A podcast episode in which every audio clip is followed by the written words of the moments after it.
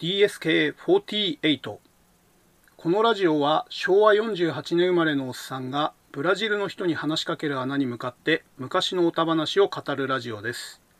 えーパーソナリティはハンドルネーム DSK こと大大輔です。よろしくお願いいたします、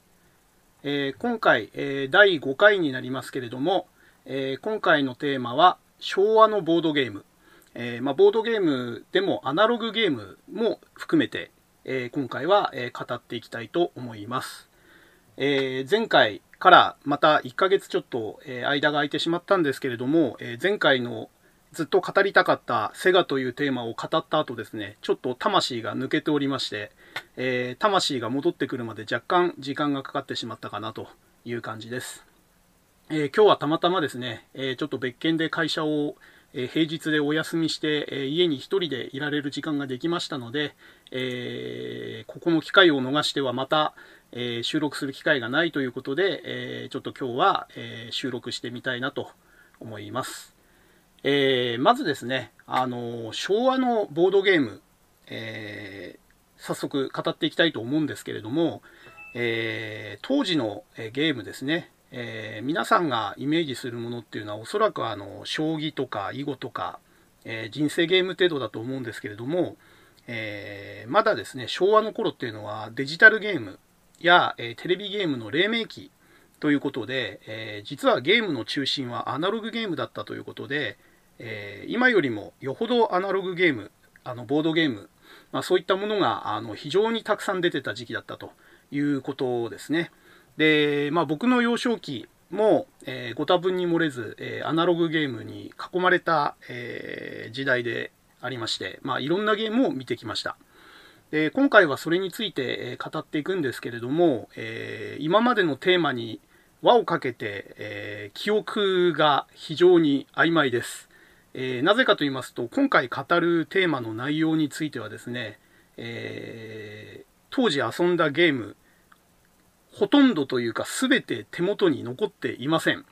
えー小学生中学生高校生の頃に遊んだ後、えー手放してしまったり捨ててしまったりしたものが、えーもう99%ですので、えー拙い記憶力を頼りに、え語るということで非常に怪しいです。え内容に間違いがあったり、え思い込みが激しくて、え美化されていたり、えー逆に、えー思い出がひどかったんで、えー実際にそぐわない批判が出たりと、まあ、いったことが予想されますけれども、えまあ、今回はですねあくまであの45歳のおっさんの、えまあ、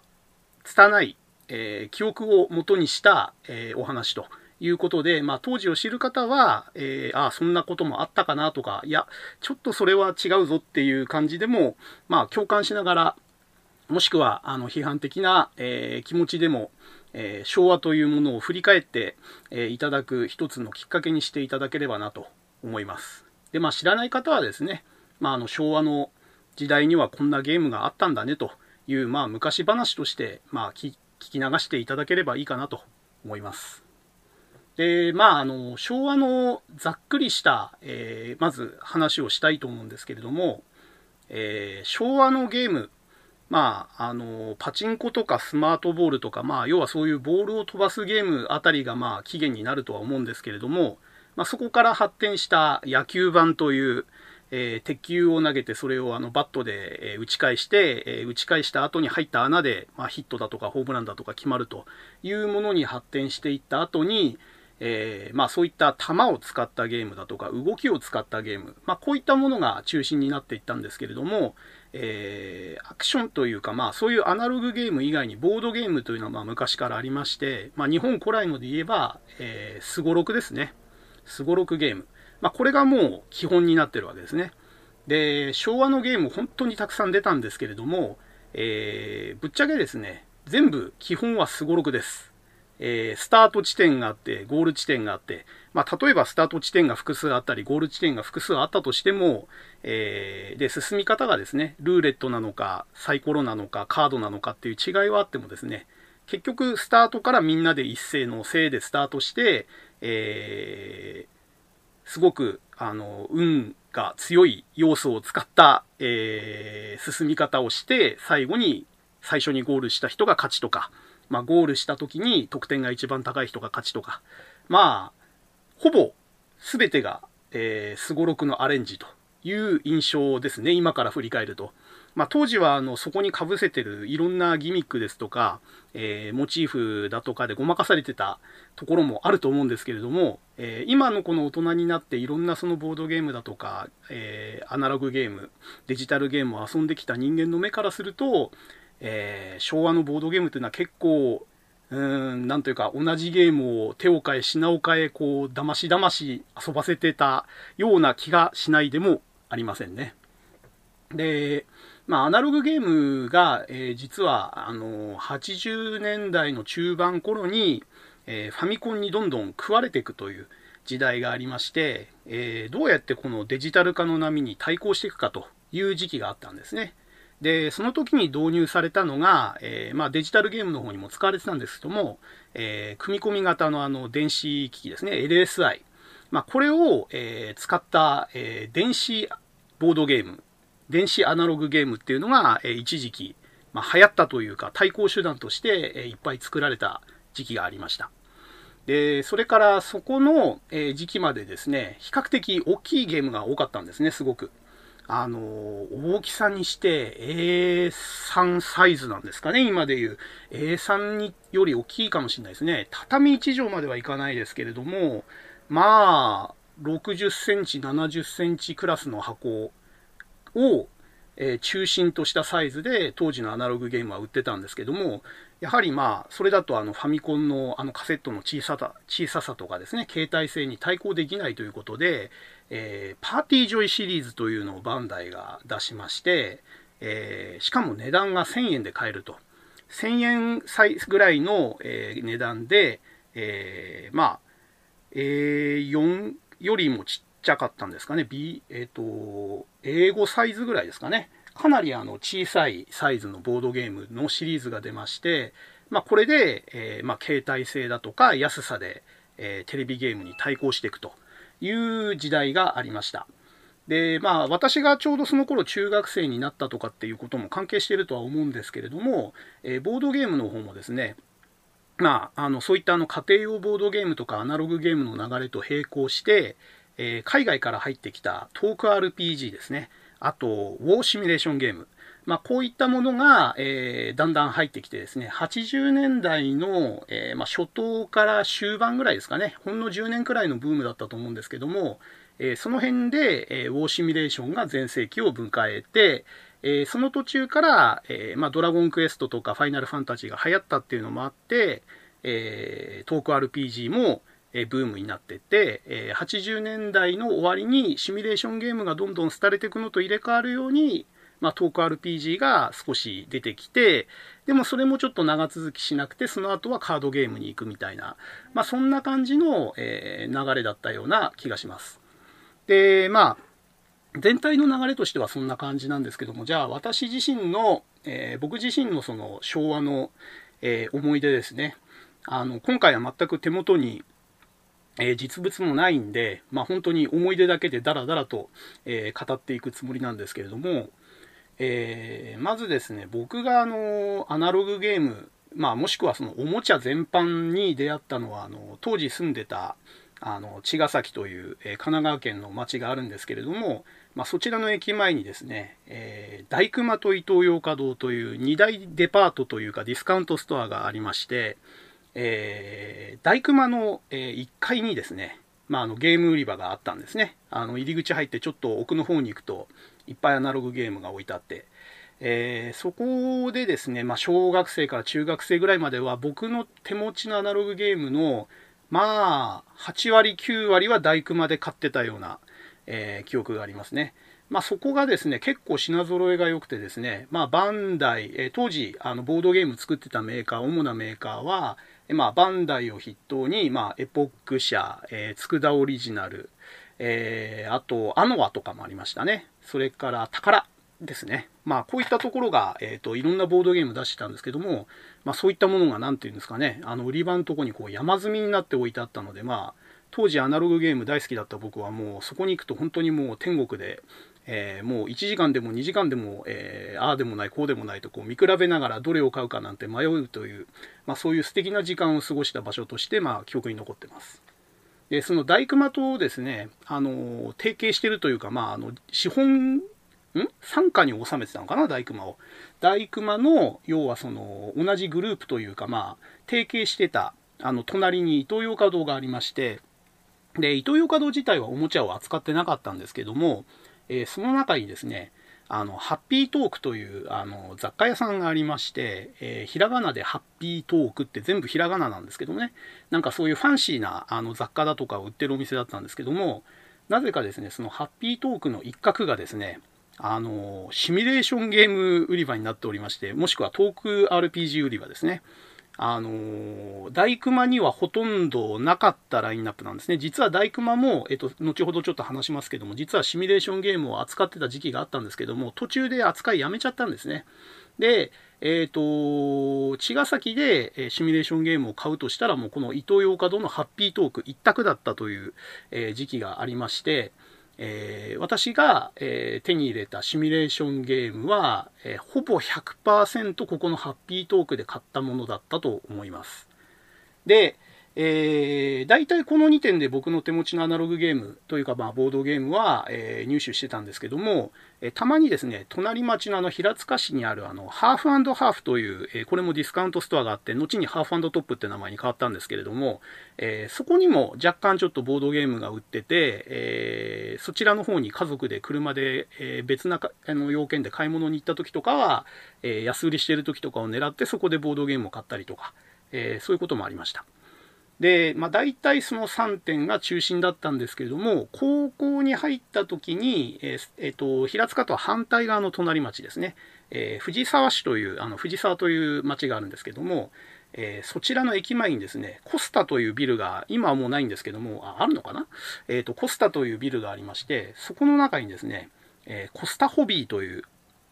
あの、ホビー店が、えちっちゃかったんですけども、ありまして、えー、実は高校の同級生でそのトーク RPG を、え趣味にしててあのいろいろ教えてくれた友達がいたんですけどもその人に、えー、藤沢にこんなお店があるよって連れてってもらって、え知ったお店なんですけどもそこがあの完全にもうトーク RPG 専門店で、えー、伊東洋華堂では売ってなかったようなマニアックなもの。特にですねあのメタルフィギュアとかあの RPG、トーク RPG では、その、お話だけだと分かりにくいのを、こう、マップを置いて、その上をフィギュアを動かして、えー、表現したりするんですけども、それ用のマップだとかフィギュアとかを、えー、売ってるお店だったんですね。で、僕、高校ぐらいまでは、せいぜい隣町までが、あの、行動範囲でしたので、まあ、行動範囲の中でそういうマニアックな、えー、アイテムを手に入れられるのは、その藤沢のコスタホビーだけだったという感じです。えー、ですので、まあ、今日のお話で出てくる、えー、ゲームの、えー、入手元というのは、茅ヶ崎の、えー、大熊と、えー、伊東洋華堂内にあったハッピートーク、あと平塚市にあった、えー、ハーフハーフ、もしくはハーフトップと、えー、藤沢市のコスタホビーと、まあ、大体この4点で99%買ってたという、まあ、あのー僕のあの一方的な思い出話なんで、これを聞いてもあのピンとくる方はほとんどいないとは思うんですけども、一応そういう前提だというお話ですね。で、えー、じゃあ、えー、実際にどういうゲームが昭和にはあったのかというのを、まあ、思い出す限り、ちょっとつらつらと、多分あの、うまく時系列にはなってないかと思うんですね。思い出す順なんで。えー、まあ、どんなゲームがあったかって言いますと、まあ、今の100均にも実は、あの、生き残ってるものがありまして、えー、代表的なのはあのウォーターゲームですね。えー、ウォーターゲームってなんだよって水ゲームってなんだよって話なんですけども、えー、皆さん一度は見たことあるんじゃないですかね。あのガラスの、えー、薄い水槽みたいな、えケースになってる中に、え水が入ってましてでボタンを押すと中に水流が起きて、え中のそのボールだとか、えいろんなものがこうふわーっと水の中でこう浮き上がってで、浮き上がったものが、そのケースの中に、あちこちに置いてある、その、得点ボックスみたいなとこに入ったり、えー、まあ、スタートとゴールみたいのがあって、そこに入ったら、えー、クリアよ、みたいな、まあ、たわいもないおもちゃなんですけども、まあ、こういったものですね。ウォーターゲームのバリエーションっていうのは結構いろいろ出てて、まあ、あの、作る方も手軽だし、やる方もまあ、パッとやってパッと得られるっていう、今でいうそのスマホゲームに近い感覚だったと思うんですけどね。で、これはもう今、なんていうんですかね、普通のその大きいゲームとして売ってるとこはほとんどないですけども、100均では定番の、えー、アナログゲームとして今生き残ってると思います。えー、それからこれもですね、まだ100均とかで時々見かけますけど、アスレチックゲームですね。あのー実際の現実のアスレチックと同じように、まあ、丸太橋だとか、えー、シーソーみたいなものだとか、えー、なんかそういったところをですね、こう、中に銀玉が、えー、入ってて、その銀玉をうまくこう迷路をくぐり抜けたり、そのシーソーを渡らせたり、えー、一本橋を落ちないように渡ったりとしながら、まあ、スタートからゴールに持っていくみたいな、本当にこれはもう典型的なアナログアクションゲームですね。これはもう本当に昭和と、まあ昭和っていうかまあ僕が生まれてからより以前からもあったゲームだとは思うんですけども、そういう原始的なゲームですね。あの複雑な、え道順だとかギミックがあるところを、えーケースケース自体を傾けたりこう動かしたりしながら、えー、うまくスタートからゴールまで持っていくというゲームですね。まあ、これも今100均にも残ってますしスマホゲームでもまああのデジタル化してえ似たようなこう単純なゲームというのは今も残ってると思います。で、あと、えー、まあ、昔に、今と昔を比べて、えー、と大きく違うのが、そういったあのアナログゲームのおもちゃっていうのがすごくそのテレビ CM 打ってたんですね。もう特にあの僕が子供時代っていうのはベビーブームだったっていうのもあって子供向け番組全盛期でまあアニメも特撮もゴールデンタイムにバンバンやってたって時代もあったんでしょうけど、まあ、当然その番組で流すのは子供向けの CM なのでえー、それこそさっき言ったそのバンダイ、エポック、宝、えー、佃、アノア、まあ、こういったあのおもちゃの大手ですね、が、えー、いろんなそのアナログゲームの CM を出してまして、まあ、CM もいろいろ印象に残ってるものが多いですけども、まあ、大そういうので、えー、いろいろ見たもので、えー、まあ、記憶に残ってるものというと、例えば、ポカポンゲームですね。あのこれも多分今残ってて、まあ、100均ではさすがに見かけないかな。なんかあの、ドン・キホーテとかでもたまに置いてあるような気がしますけども、えー、お互いに向き合って、あのピコピコハンマーを持った人形をボタンを押して、えー、押すと、えー、そのピコピコハンマーを相手に向かって下ろすんですけども、同時にですね、その自分が持ってる盾もこう持ち上がるんですね。あどどっちだったかな？あの、ピコピコハンマーボタンと縦ボタンがあるのかな？で、とにかく、その、自分が、えー、ピコピコハンマーで相手の頭を叩けたら、相手の頭がバネでビョーンってこう飛び上がるんですね。で、そうならないように自分は相手のそのピコピコハンマーを盾で防ぎつつ、いかに相手がその盾を下げてる時にピコピコハンマーで相手の頭を叩くかっていう、これも非常に単純な、あの、アナログアクションゲームで、まあ、はっきり言って10分もやれば飽きるんですけども、まあ、昭和のゲームって本当そういうの多いんですよ。あの、一発勝負というか、あのー、リプレイ性は非常に低いというか、瞬発力勝負みたいなところがあって、なので、どっちかっていうと昭和のゲームっていうのは、でも当時はやっぱりなかったから、あのー、そういう単純なゲームでも頑張って30分とか1時間遊んでたような気もするんですけども、基本的には、なんかそういった小物というか、瞬発力の高いゲームをいくつも持ってて、飽きたら次、飽きたら次って感じで、こう、みんなで持ち寄ったものをぐるぐる投函しながら遊んだりとか、まあなんかそんな遊び方をしてたような記憶がありますね。あと、まあ、昭和のボードゲームとして、あの、代表的にいつも取り上げられてることが多いのが、魚雷戦ゲーム。えー、これも、あのー、当時昭和、まだ戦争のね、あの記憶がそんなに風化してない頃の昭和ならではのゲームだと思いますけれども、えー、お互いにですね、あのー、多分駆逐艦の魚雷発射艦だと思うんですけども、まあ当時は僕、あの、そんな魚雷発射艦なんて知識なかったんで、あの、ヤマトの手法みたいだなと思ってて、普通に手法をバンバン打ち合ってるゲームだと思ったら、実は魚雷戦だったっていうオチなんですけれども、あの、その砲塔をですね、あの、自分の対面側にあの、敵の艦隊が浮いてるんですね。でそこに向かって、え、ー、と、狙いを定めてボタンを押すと、えその砲塔からこう、鉄球というかパチンコ玉がボーンとこう、滑って飛んでくんですね。で、それが、その水面を意識したその透明のプラスチックの下をこう、シューッとこう、魚雷のように飛んでくんですね。で、それでうまく当たると、その、対面側に置いてあったその相手の船がポコ、ポロッと落ちるとで、えっ、ー、と、確か3隻ぐらい、えっ、ー、と、浮かして、お互いに浮かしてると思うんですけど、それをいかに早く先に全滅させるかみたいな、まあ、ゲームですね。で、これは、えっ、ー、と、最初に出た、その、ただ、あの普通に右左に狙いを定めてボタンを押して、え弾を出すだけの魚雷戦ゲームと、えっ、と、そこにですね、あの、潜望鏡みたいな、あの要は鏡を使ってですね、実際にその、水面に見立てたプラスチックの下の風景を、えー、眺めることができるバージョンも出てて、えー、僕の友達でそれを持ってた人がいて遊ばしてもらったんですけれども非常になんか雰囲気が出ましたね。こう今までは、えーと、神の視点というか上から、えーと、その船の方向と砲塔の方向を定めて発射してたのがその砲塔についてる穴を覗き込んで、えー、その覗き込んだ穴にこう鏡を通して相手の遠くの船が見えるんですね。で、その船に対して照準を合わせてボタンを押すと、えー、魚雷が発射されていくという非常にまあ雰囲気がある。まあ、あの、アイデアとしては非常に足りないっちゃ足りないんですけれども、まあそういう雰囲気を盛り上げるという意味では、あの、非常にいい改良だったと思いますね。で、この魚雷戦ゲームっていうのはやっぱりあの、すごく記憶に残ってる方も多いみたいで、えー、未だにあの、オークションだとか、あの、こういった昭和のゲームを取り上げるときには必ず出てくるタイトルですね。えー、あとですね、まあ、これも、あの、生き残ってるというか、えー、皆さん一度は多分教室でやったこともあるんじゃないかっていうゲームに、レーダー作戦ゲームっていうのがありますね。えー、これ何かっていうと、え、まあ、いわゆるそのアナログゲームというか、ボードゲーム版として出たデラックス版は、え、自分の船をこう、並べるマス目がある版と、えー、そこに相手側に対しては、その相手の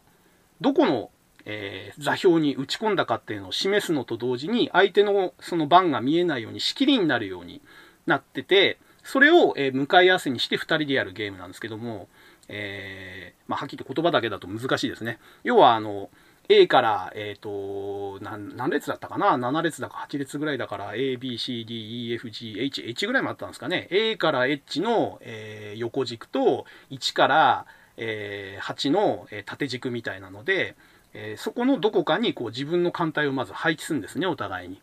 で、え、自分の番になったら、え、じゃあ A の6に撃ちますって言って、で、相手はその A の6に自分の船があったら、えー、命中とかって言うんですね。で、そうすると、えー、こっちの方はその A の6の座標に敵がいたという印をこうつけていくと。で、外した場合は、えー、そこは外れたよという印をつけてって、要は、あの、マス目をどんどんどんどんこう当たった当たらないで塗りつぶしてって、え、最終的にその当たったところと当たってないところから敵の船がどこにいるのかっていうのを当ててて、船を全滅させた方が勝ちという。まあ、これ、はっきり言ったあの、小学校とか中学校の時、休み時間に自分でこうマス目書いて、えー、船配置して、えこうやって座標を言い合って、えお互いに打ち合って相手を沈めるってゲームは、まあ、名前は知らなくても一度はやったんじゃないかなと。特に男の子ですね。男の子はもうこういうの大好きなので、え、まあ、今までで一度はやったことがあるゲームじゃないかなと思います。で、これは紙ペンあればはっきり言ってできる、あの、簡単なゲームなんですけれども、当時は、えー、プラスチックとかを使って、えー、色とか、あの、絵とかも派手に、えー、作ってあって、え非常に豪華なレーダー作戦ゲームというちゃんとしたボードゲームとして売ってたということですね。で、え、あと、え、CM でよく見たといえば、え、生き残り頭脳ゲームっていうのがありまして、えー、どっちがどっちだったかな？もう一つね、沈没ゲームっていうのもあるんですよ。多分、えっ、ー、と、生き残り頭脳ゲームっていうのは、えなんつうんだろうな、あの、溝が、えー、何箇所かに切ってある、えー、円、円というか、こう、円、円が、円型の溝が、えー、何層かになってる、あのー、があって、え、そこに、あの、てっぺんからこう、鉄球をどんどんどんどん、あのー、ま、その、円盤を回しながら、少しずつ少しずつこう、中の穴に落としていくゲームなんですね。で、ちょっと僕は、これは実は、あの、友達が遊んでるのは見てるんですけど、僕自身は遊んだことがなくて、ルールはよく分かってないんですけども、確か生き残りなんで、えっ、ー、と、相手の弾をいかにこう先にその最後の穴まで落としちゃうか。で、自分の弾は、えいかに最後まで、え盤上に残るかというゲームだった気がします。で、これは、あの、逆円錐状の、その、なんか、コロシアムだか、あの、スタジアムみたいな、すり鉢状の、まあ、ボードゲーム、ボードだったんですけれども、えっ、ー、と、確か、沈没ゲームっていう方は、えっ、ー、と、ちょっとギミックが違ってて、えこれは格子型になってて、それぞれ、あの、レバーがついてるんですね。えっ、ー、と、さっきのそのレーダー作戦ゲームで言うと、A 列、B 列、C 列みたいなとこに、それぞれこう、バーが渡してあって、同様に、えっ、ー、と、さっきで言うその縦軸の方の1、2、3っていう列にも、それぞれみんなバーが渡してあるんですね。で、そのバーで格子が作ってあって、で、バーのところどころに穴が開いてるんですね。で、えっ、ー、と、これも私実はあんまり遊んだことないんで、あんまり詳しいルールは、あの、ちょっと怪しいんですけれども、えー、要はですね、どこのバーを、えー、引くか。えー、多分1個ずつしか引けなかったと思うんですけど、えー、押すか引くかやって、えっ、ー、と、ずらすんですね、その穴を。で、穴をずらした時に、まあ、縦軸の穴と横軸の穴が合致すると、えっ、と、ストーンとこう、その上に乗ってた弾が落ちちゃうと。で、どっちかが穴開いてなければその弾は落ちないということで、これも確かあの相手の弾を早く落として自分の弾は残すというゲームで、えー、これも生き残りですね。まああの、要はやってることは同じなんだけれども、えー、円錐、逆円錐状のその、えー、穴の底に落とすのか、えー、格子状のそれぞれ全部のところに開いてる穴のどこに落とすかみたいな違いがあっただけかなこれは。っていうことですね。まあ、あの、鉄球を使ったアナログゲームということで、いや、ほんとね、この時代は、あの、鉄球使ってるの多いんですよ。鉄球っていうか、パチンコ玉ですね。うん、なんか手に入りた、あの、安かったのか、まあ、アイデアが、あの、そこからなかなか抜け出せなかったのかってちょっとわかんないですけどね。あの、本当ね、どこの家庭にも、あの、変な話ですね、ベッドの、あの、下だとか、あの、部屋の片隅にですね、錆びたパチンコ玉が1個や2個は落ちてるんですよ。大体ね、どのゲームにも、あの、パチンコ玉使ってるゲームが結構、あの、あったんで、片付け忘れちゃったりすると、えー、何かの表紙にこう掃除とかしてると、ポロッとパチンコ玉が出てくるっていうのは、まあ珍しくないっていうのはこれ昭和あるあるなんですけどね。あと、まあ今回は扱わないですけども、あの、超合金のあの、ロケットパンチの、えー、探しても見つからなかったロケットパンチが部屋の隅っこから出てくるっていうのも昭和あるあるです。まあこれはちょっと余談ですね。えー、あと、これもあれですね。あのー、100均でまだ生き残ってる定番ですけれども、あと、まだまだ、あの、デラックス版も現役ですね。あの、黒ひげ危機一発ですね。あの、これももう、誰でも一度はやったことあるゲームじゃないかってやつですけれども、あの、樽の中に入ってる、えー、黒ひげですね。あの、海賊を、えー、これどっちなのか僕未だによくわかってないんですけども、えっ、ー、と、樽に、カーリーバンコに1個ずつナイフを刺してって、えっ、ー、と、ビョンと飛び出した方た、出させた方が負けなのか、えー、飛び出させた方が勝ちなのか、僕、未だに分かってないんですけども、うん、黒ひげ危機一発っていうぐらいだから、黒ひげを助けなきゃいけないんじゃないかな。だから、黒ひげが飛び出しちゃったら多分負けなんじゃないかなって僕は思ってんですけど、うん、まあ、あの、これももう本当に超ロングセラー。もう僕が生まれる前から多分発売されてて、えー、最近だともう売れた芸能人は必ずこの黒ひげ危機一発のその芸能人バージョンが出るみたいなえっ、ー、と、だいぶ前になりますけれども、10年ぐらい前かな、僕の知人で、あのー、何でしたっけ、えっ、ー、と、レーザーラモン HG バージョンの黒ひげ危機一発とか持ってた人がいましたね。あの、音声が、やっぱりちょっとグレードアップしてて、音声だ、あの、ナイフを刺すたんびに何かしら音声が出るんですね。あの、HG バージョンだと、えー、ナイフ刺すと、せいせいとか、あの、ヒューとかですね、なんかあの、彼のその音声を入れた、あの、音が出てきて、で最後になんかその飛び出しちゃった時になんか決め台詞を言うみたいな、えー、バージョンだったと思います。えー、あと、えー、これは、えっ、ー、と CM でよくやってたのを覚えてるんですけども、チクタクバンバンですね。えー、野村遠い。そうそうそう。会社名、さっき抜けてたのなんかあったなと思ったんですけど、野村遠いってのがありましたよね。えー、野村遠いのチクタクバンバンなんですけども、えー、これですね、あの、15パズルみたいになってる、あの、一マスだけこう、隙間が空いてて敷き詰められた、あの、えー、4×4 だったかな？5×5 だったかな？あのそこの、えー、盤面に1 1マスだけ空いてあのタイルが敷き詰められててそこのタイルに、えー、レールの溝が掘ってあるんですね。でそこの上に時計型のその動く、あの動く時計が、あの置かれてで、スタートと同時にそいつのスイッチを入れると、そいつがそのタイルに刻まれた溝に沿ってこう、グワーングワーンとこうカーブしたり、まっすぐ行ったり、まあとにかくその刻まれた溝に沿ってこう動いていくわけですね。で、プレイヤーはまあ、あの、最低2人いないと面白くないと思うんですけども、えっ、ー、と、代わり番号にその、最低1個はそのパネルを動かしていくという感じで、で、えっ、ー、と、確かその自分の手番の時にその時計が脱線しちゃったら、えー、負けみたいなゲームだったと思います。で、これね、僕子供の頃 CM で見てむちゃくちゃやりたかったんですけども、友達誰も持ってなかったんですよ。で、大人になってからオークションで見かけて、これは買わなくちゃって言って、まあ、あの、実際はチクタクバンバンの、えっ、ー、と、アレンジ版で、ドラえもんの、えー、まあ、チクタクバンバンだったんですけども、買ってみてやったんですけど、これ、ぶっちゃけつまんないっす。あの、何がつまんないかというと、あの、難易度が高すぎるんですね。あのかなりノロノロノロノロ動くとはいえ、止まらないんですよ。そのドラえ、あの僕の買ったあのチクタクバンバンはドラえもん版だったんで、タイムマシン乗ったドラえもんが、あのなんか喋りながら、あのレールの上あの走っていくんですけども、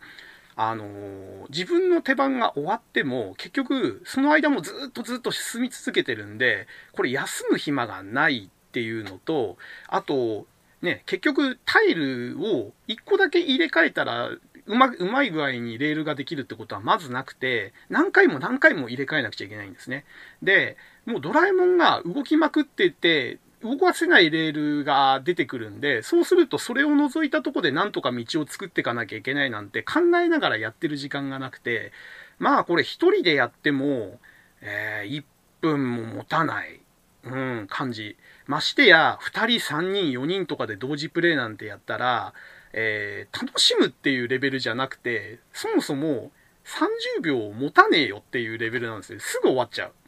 だから、これは、なんつうか、見た目のインパクトは抜群なんですけれども、えー、実際に遊ぶのには、え、難易度が高すぎるということで、これは、うん、あの今ちょっと思い出で、これ遊びてえなとかって思ってる人がいたら、まあ買わない方がいいよと 余計なお世話ですけど、あの、特にもう40過ぎたおっさんがやるにはちょっと厳しすぎるゲームですね。はい。えーと、あと何、何があったかな？そう、CM つながりで言うと、あと、パズルパーフェクションっていうのがありましたね。あのー、ゼンマイ仕掛けだったと思うんですけど、タイマーをセットして、えー、盤面に三角だとか四角だとか丸だとか×だとかいろんなこう穴があるんですね。で、そこに、え、ー、と、同じ形のコマを早く探し出してはめ込んでって、時間内に全部はめ込めればクリアなんだけども、はめ込めなかったら、えー、ゼンマイがカチッとこうゼロになった瞬間に盤面がバネでバンとあの上がって、えー、途中まで詰め込んでたコマがバーンとこう周りに散らばるというちょっとあの子供が喜びそうな派手なギミックの、まあ、パズルゲームでしたね。まあ、これも CM ではよく見ましたけど、僕の周りで買ってる人はいなかったかな。まあでも、あの CM よくやってたんで、これはよく覚えてますね。えー、あと、これも伝説に聞くだけで、えー、実物を見たこともやったこともないんですけど、ツイスターゲーム。あのー、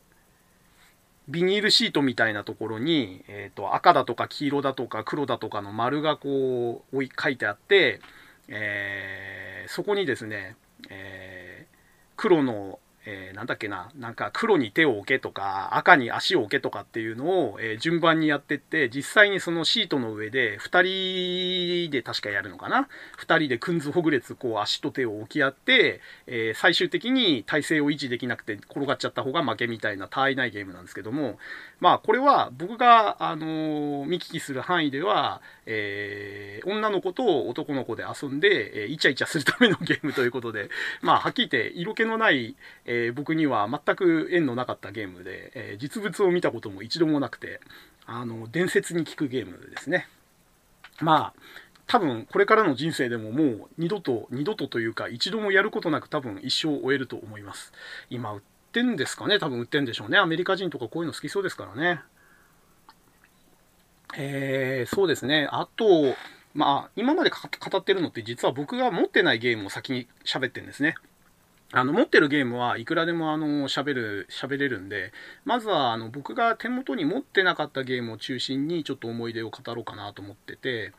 えっ、ー、と、あと持ってなかったので言うと、えー、小学校にね、あの、なんとかしておもちゃを持ち込もうっていうんで、えっ、ー、と、まあ、本来は表向きはそういう理由じゃないと思うんですけども、まあ、そういう目的で大半は使われたと思われるものに、まあ、あの、ポケットメイトっていう、あの、ポケットサイズのゲームですね。えー、さっき言ったあの、アスレチックゲームみたいのもそうですし、えー、他にもね、なんかダービーゲームとか、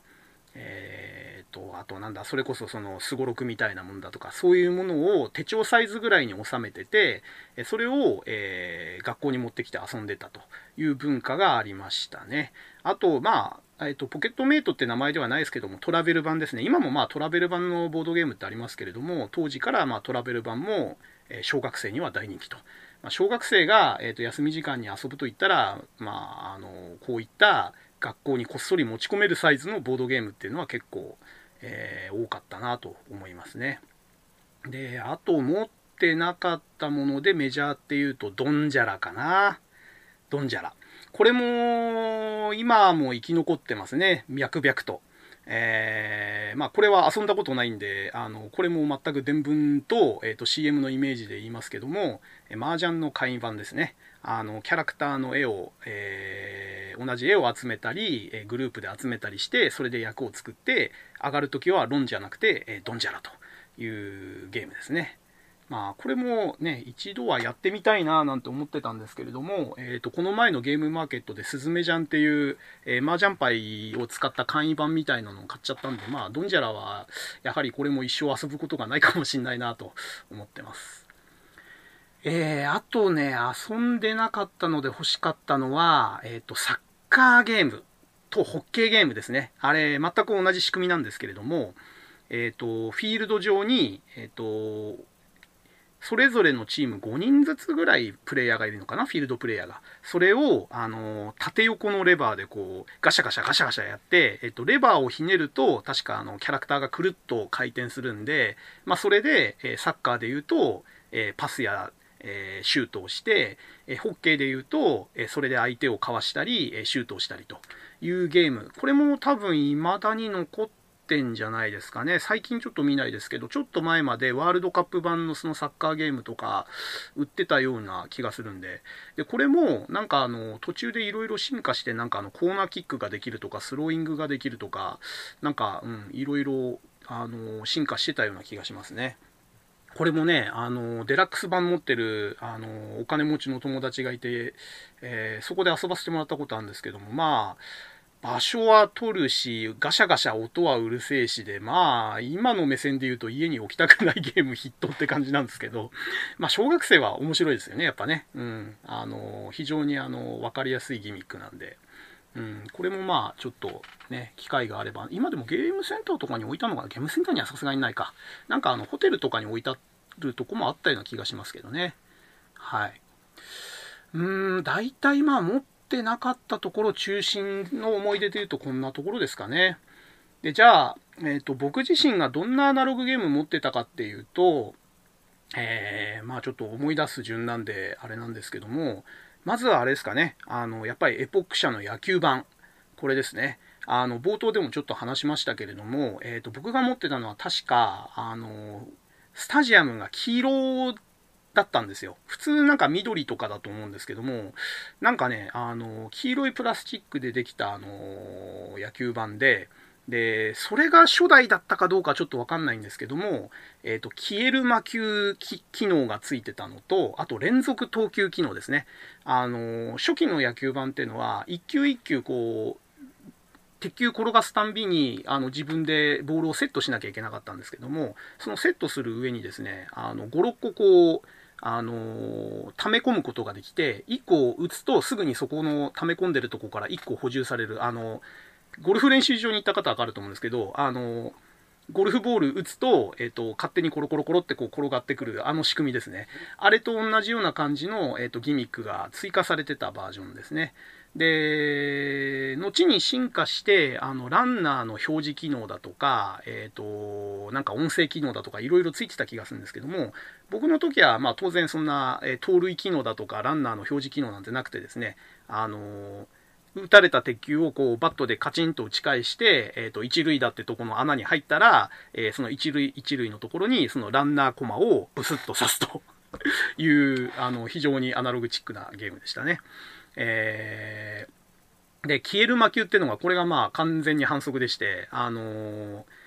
ホームベースの前のところに四角いこう、あの、板があって、えー、タイミングよくあの消える魔球装置を作動させるとですね、まあ、レバーを引くと、えー、その四角い板がポコッとこう斜めにあの坂になりまして、えー、バットの下をこう くぐって空振りさせるというあのギミックだったんですね。で、まあ、これ連発されちゃうと絶対打てないんで、あの、これ正式ルールだったかどうか覚えてないですけども、消える魔球は必ずボールと。で、え、それ以外は、え、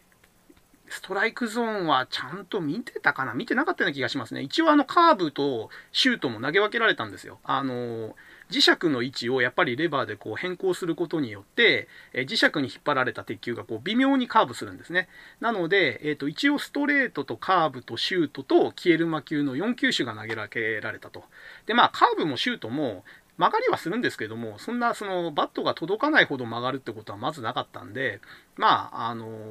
ボールになるのは消える魔球だけ。で、それ以外の球種は、えー、空振りしたり見逃ししたら基本的にはストライクというルールでやってたような気がしますね。まあ、これははっきり言ったあのスマートボールと、えっ、ー、と、パチンコの複合みたいなのを野球に見立てて、えー、作ったゲームだと思うんで、まあ、本当にこれもね、長生きで、えっ、ー、と、その後昭和のね、えっ、ー、と、終わり、終わりっていうか、まあ、1988年だったかな、東京ドームができた時には東京ドームバージョンが出たりとか、うん、なんか、あの、いろいろ出ましたけども、これもまあ、脈々と、えー、まだ生き残ってますね。あの、今でも、あの、ヨドバシカメラだとか、ドン・キホーテ行くと売ってますね。うん、まあ、面白かったって言わかって言われると、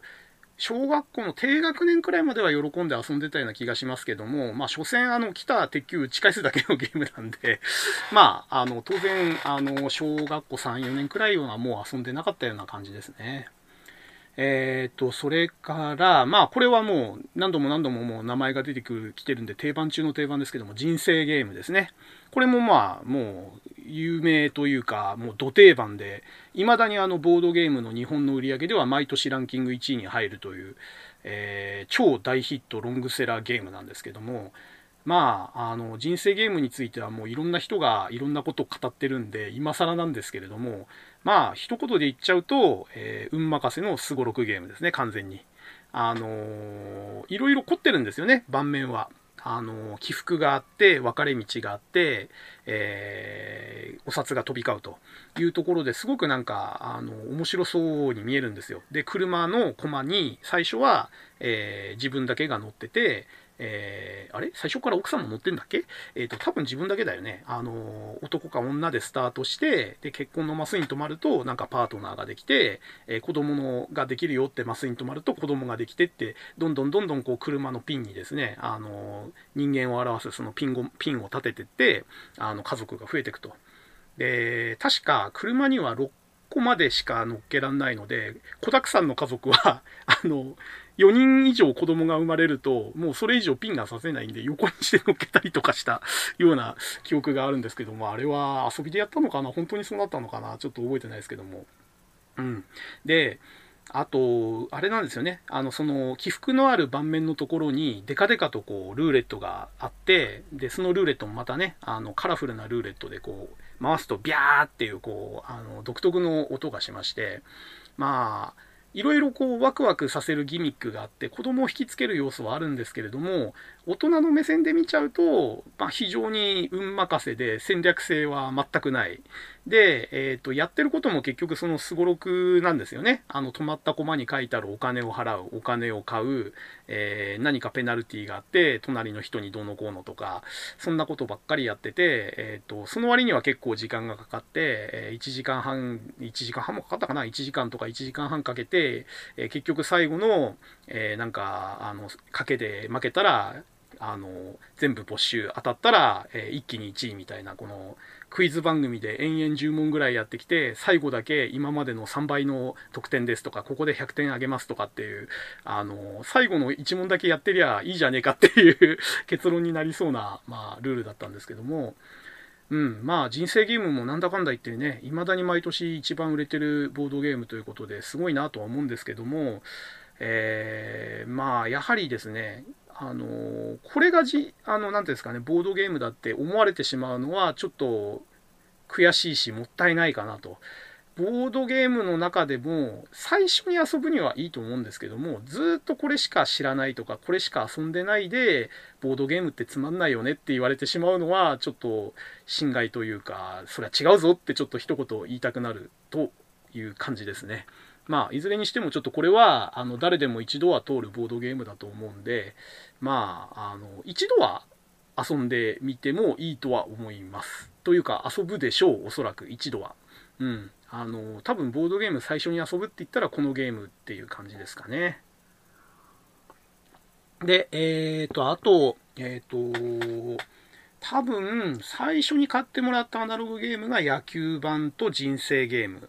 で、その後に、えー、小学校1、2年だったと思うんですけども、えー、誕生日だかクリスマスに買ってもらったのが、えー、バンダイのお化け屋敷ゲームと、えクレイジークライマーというゲームなんですね。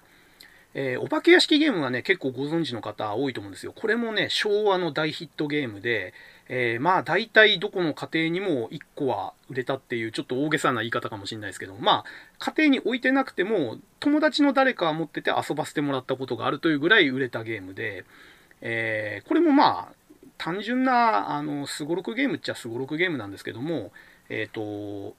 かなり大きい、うん、やっぱりこの A3 ぐらいの大きさあったかな、広げると。あのボードの中の中心からスタートするんですね。中心にあの井戸があって、なぜか知んないけど、プレイヤーは全員その井戸の底にあの閉じ込められた状態からスタートすると。で、初っ端からいきなりですね、あの実はこのゲーム、あの、すごろくですけども、えー、サイコロでもなく、ルーレットでもなく、えっ、ー、と、手持ちの手札のカードの数字でこう進んでいくゲームなんですね。これがちょっと当時はあの先進的だっていうんで受けたんですけれども、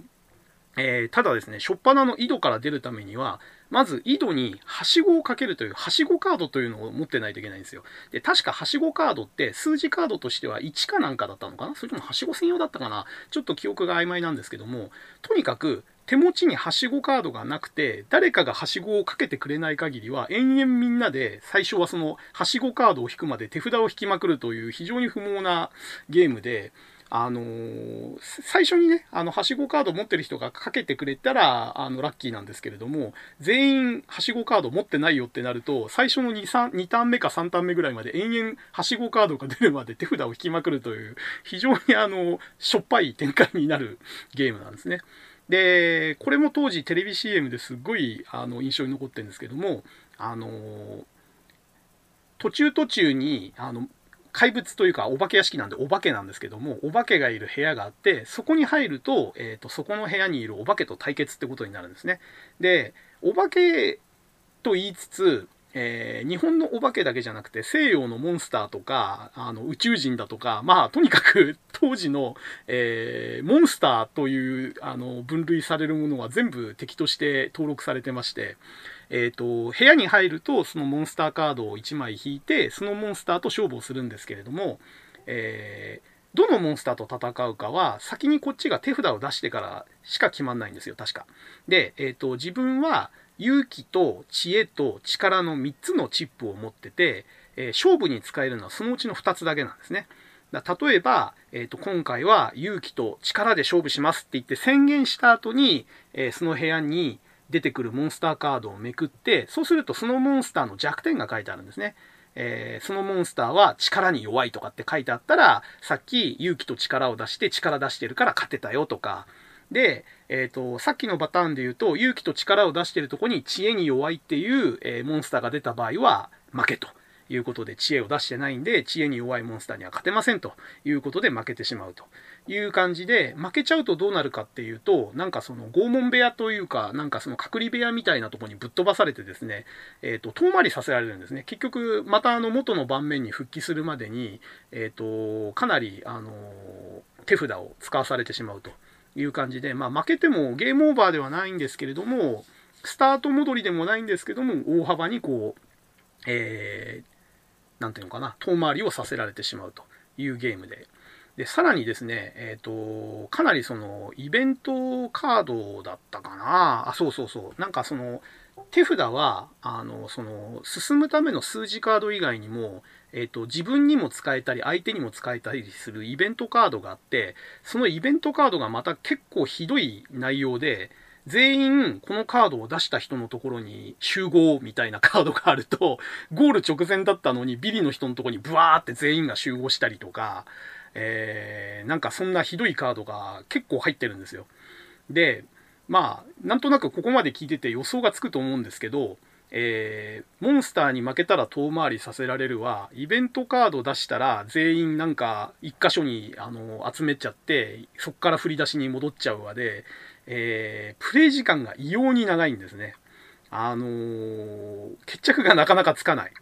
で、ぶっちぎりでトップだとしても、カード1枚でスタート地点に戻されたり、他のやつのとこにぶっ飛ばされたりするんで、えー、なんか努力が報われないというか、結局、えっ、ー、と、運が良くて、いいカードを引いたやつが勝ちじゃんみたいな感じもしないでもないゲームです。でも、まあなんかあの、最終局面だと、あの、同じ通路を行ったり来たりするその死神を、うまくこう途中の、えー、隠れる場所を使って避けながらゴールしたりとか、えー、数字カードも、え、ー、と、マッハってカードがあって、それ出すと、一気に、あの、加速して、加速装置なんて僕は出すとき言ってましたけど、当時あの、サイボーグ009の、あの、加速装置に引っ掛けて加速装置使うぜとか言いながら出して一気に駆け抜けたりするんですけども、まあ、そういう、まあ、小学生の子供が男の子が大好きなギミックが満載のゲームだったんでこれはすごくあの人気のあったボードゲームでしたね。まああの実はこれオークションで、えっと、大人になってから1回買い直したんですけども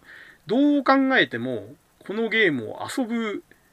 ところがないだろうと。相手も時間も場所もねえだろうということで、オークションで手に入れて半年ぐらいで、えー、また売りました。なんかすごく無駄なことをやりました。やっぱりね、思い出だけで買っちゃいけませんね。本当にあのー、遊ぶかどうか、今遊んでも楽しいかって視点で、えー、思い出の品はちょっと吟味しないといけないなと、え反省したゲームでもあります。えそれからですね、えっ、と、クレイジークライマー。これはですね、あのー、当時ゲームセンターで日物っていうカードがだ、あ、カードじゃない、日物っていうメーカーが出してたテレビゲームが元になってるゲームで、えー、これ正式に許可取ってたんですかね。多分そのまんまのタイトル使ってて、えっ、ー、と、ギミックもほぼ同じなんで、多分日物に許可取ってるとは思うんですけども、まあ、バンダイが出してるもんですからね、ちゃんと正式に許可取ってると思うんですけども、このゲームの何がすごいかっていうと、えっ、ー、と、お化け屋敷ゲームと同じでっかいサイズの箱いっぱいにですね、段ボールで組まれたビルディングのボードが入ってるんですよ。立体ですよ。あの、縦横高さがある、えっ、ー、と、ビルの、えー、まあ模型っていうほどのあれではないですけども、箱が入っててですね、でそれを取り出して立てるんですよ。あの、ボードゲームを立てる、そのあの、ボードがあって、そこに差し込んで、実際に、その30階建てぐらいのビルを、えー、建てちゃうんですね。これがまあ、見た目のインパクト抜群ですね。で、えっ、ー、と、元になったテレビゲームは、リアルタイムで、あの、窓が閉じたり開いたりするところを、うまくこう開いてる窓を、えー、窓に足とか手をかけてよじ登っていくゲームなんですけども、これはさすがにあのアナログゲームでは再現できないんで、えっ、ー、と、こっちの、え、ボードゲーム版のクレイジークライマーは、え、あらかじめ、えーと、ランダムに、ランダムにっていうか、まあ、こう不規則に開けられてる窓のところに、えー、さっきのお化け屋敷ゲームと同じですね、手札の移動カードを使って、えー、その移動できる範囲のところに、こう、窓を移動してって、どんどんどんどん上に登っていくと。で、えー、途中でですね、テレビゲームにもあったギミックなんですけども、上からこう落下物が落ちてくるんですね。花瓶だとか、フライパンだとか、えっ、ー、と、それが落ちてきて、で、落ちてきたのに当たると、一つ下の窓まで落ちちゃうと。まあ、ゲあのテレビゲームの方だと、えっ、ー、と、地上まで大体落ちちゃうんですけれども、えっ、と、アナログゲームでそれやってたらゴールできないんで、えっ、と、上から落ちたところにたまたまあのプレイヤーがいて、当たっちゃうと、こう、一つ下の段に落ちていくというあのルールでした。で、途中ですね、あの、妨害者として、えー、キングゴリラという非常に 怪しいネーミングの、えー、巨大ザルがいまして、えー、これ、あの、テレビ現場はまんまキングコングっていう名前で、えー、多分判権的に非常にやばい名前なんですけれども、さすがにアナログゲーム版はキングゴリラになってまして、えー、キングゴリラが、えっ、ー、と、どんどんどんどんこうイベントとかルーレットのあのマスで移動していくんですね。で、えー、移動した先にですね、プレイヤーがいると、えー、コングに叩き落とされて地上まで行って、また一からやり直しという、まあ、非常な、あのー、イベントというか、あの、そういうお邪魔キャラがいました。で、最終的にですね、一番上にいるヘリコプターに、えっ、ー、と、捕まれば勝ちなんですけれども、このヘリコプターもですね、左右にこう平行移動するようになってて、えー、登った先にですね、ヘリコプターが来てないとゴールできないんですね。なんで、うまくこう、上の方まで登った時に、たまたまヘリコプターが捕まれる範囲にいればいいんですけど、いなかった場合は、自分が横移動してってヘリコプターの位置まで移動するか、えー、ルーレットでヘリコプターの位置を動かせるんで、そっちの方を動かしてうまくこうヘリコプターを移動させると。で、うまくあの合致したところで、そこに移動できるカードを出してヘリコプターに捕まれれば、えー、めでたく上がりという感じのゲームですね。で、これは私結構大好きで、えー、僕のうちに遊びに来た子にはほとんどこれを遊ばせてましたというか、もう強制的に僕にお付き合いをさせてましたね。ただこれも、えっ、ー、と、キングゴリラに地上まで叩き落とされると1からやり直しなんで、せっかく20何回まで登ってまた1からってめっちゃくちゃ時間かかるんですよ。で、これをね、3人とか4人でやると、まあカオスで、えー、最後の頃はですね、もう3人ぐらい地上あたりをうろちょろして、1人だけ20何回とかにいると、もう俺たちのことはいいから、お前早くゴールして、みたいな感じになってですね。まあ、ゲームバランスははっきり言って良くないですけども、えー、まあ、テレビゲームの面白さをアナログゲームに移してるっていう点と、えー、アナログゲームならではのギミックですね。その30階建てぐらいのビルが実際に立ってそこを登っていけるという意味では、えー、非常に面白いゲームだったなと。で、手札のカードとイベントカードと、あと、そのビルが立ってる盤面にルーレットがあって、その3つを使った、えー、ランダム性というのも、まあ、システムとしては非常に面白かったなと。ただ、今買って面白いかっていうと、まあ、バランスの面とプレイ時間の面から言って、まあ、あまりお勧めできないかなと。まあ、思い出だけで留めとくのがいいのかなと。まあ、見た目のインパクトは非常にいいんで、遊ぶ機会があったら、まあ、一度は遊んでみてもいいんじゃないかなという感じのゲームですね。はい。で、えー、このお化け屋敷ゲームと、えー、っと、クレイジークライマーを皮切りにですね、僕はあの、アナログゲームというかボードゲームにハマってですね、えー、いろいろ、あの、誕生日だとか、クリスマスだとかにかこつけてですね、えー、どんどんどんどん買っていくんですね。まあ、一つは、あのー、当時ファミコン禁止の家だったんで、えー、ファミコンの代わりになるものを探してたまあ、何かゲームが欲しいということで、まあ、ボードゲームにのめり込んでったっていうところがありますね。なので、えっ、ー、と、僕の友達からは、僕はあの、ボードゲームの、えー、いっぱい持っている友達という認識をされてて、僕ん家に来たら何をして遊ぶかっていうと、まずボードゲームという感じで、えー、まあ、非常にあの、同級生の中では僕はボードゲーマーとして、え有名な存在だったようです。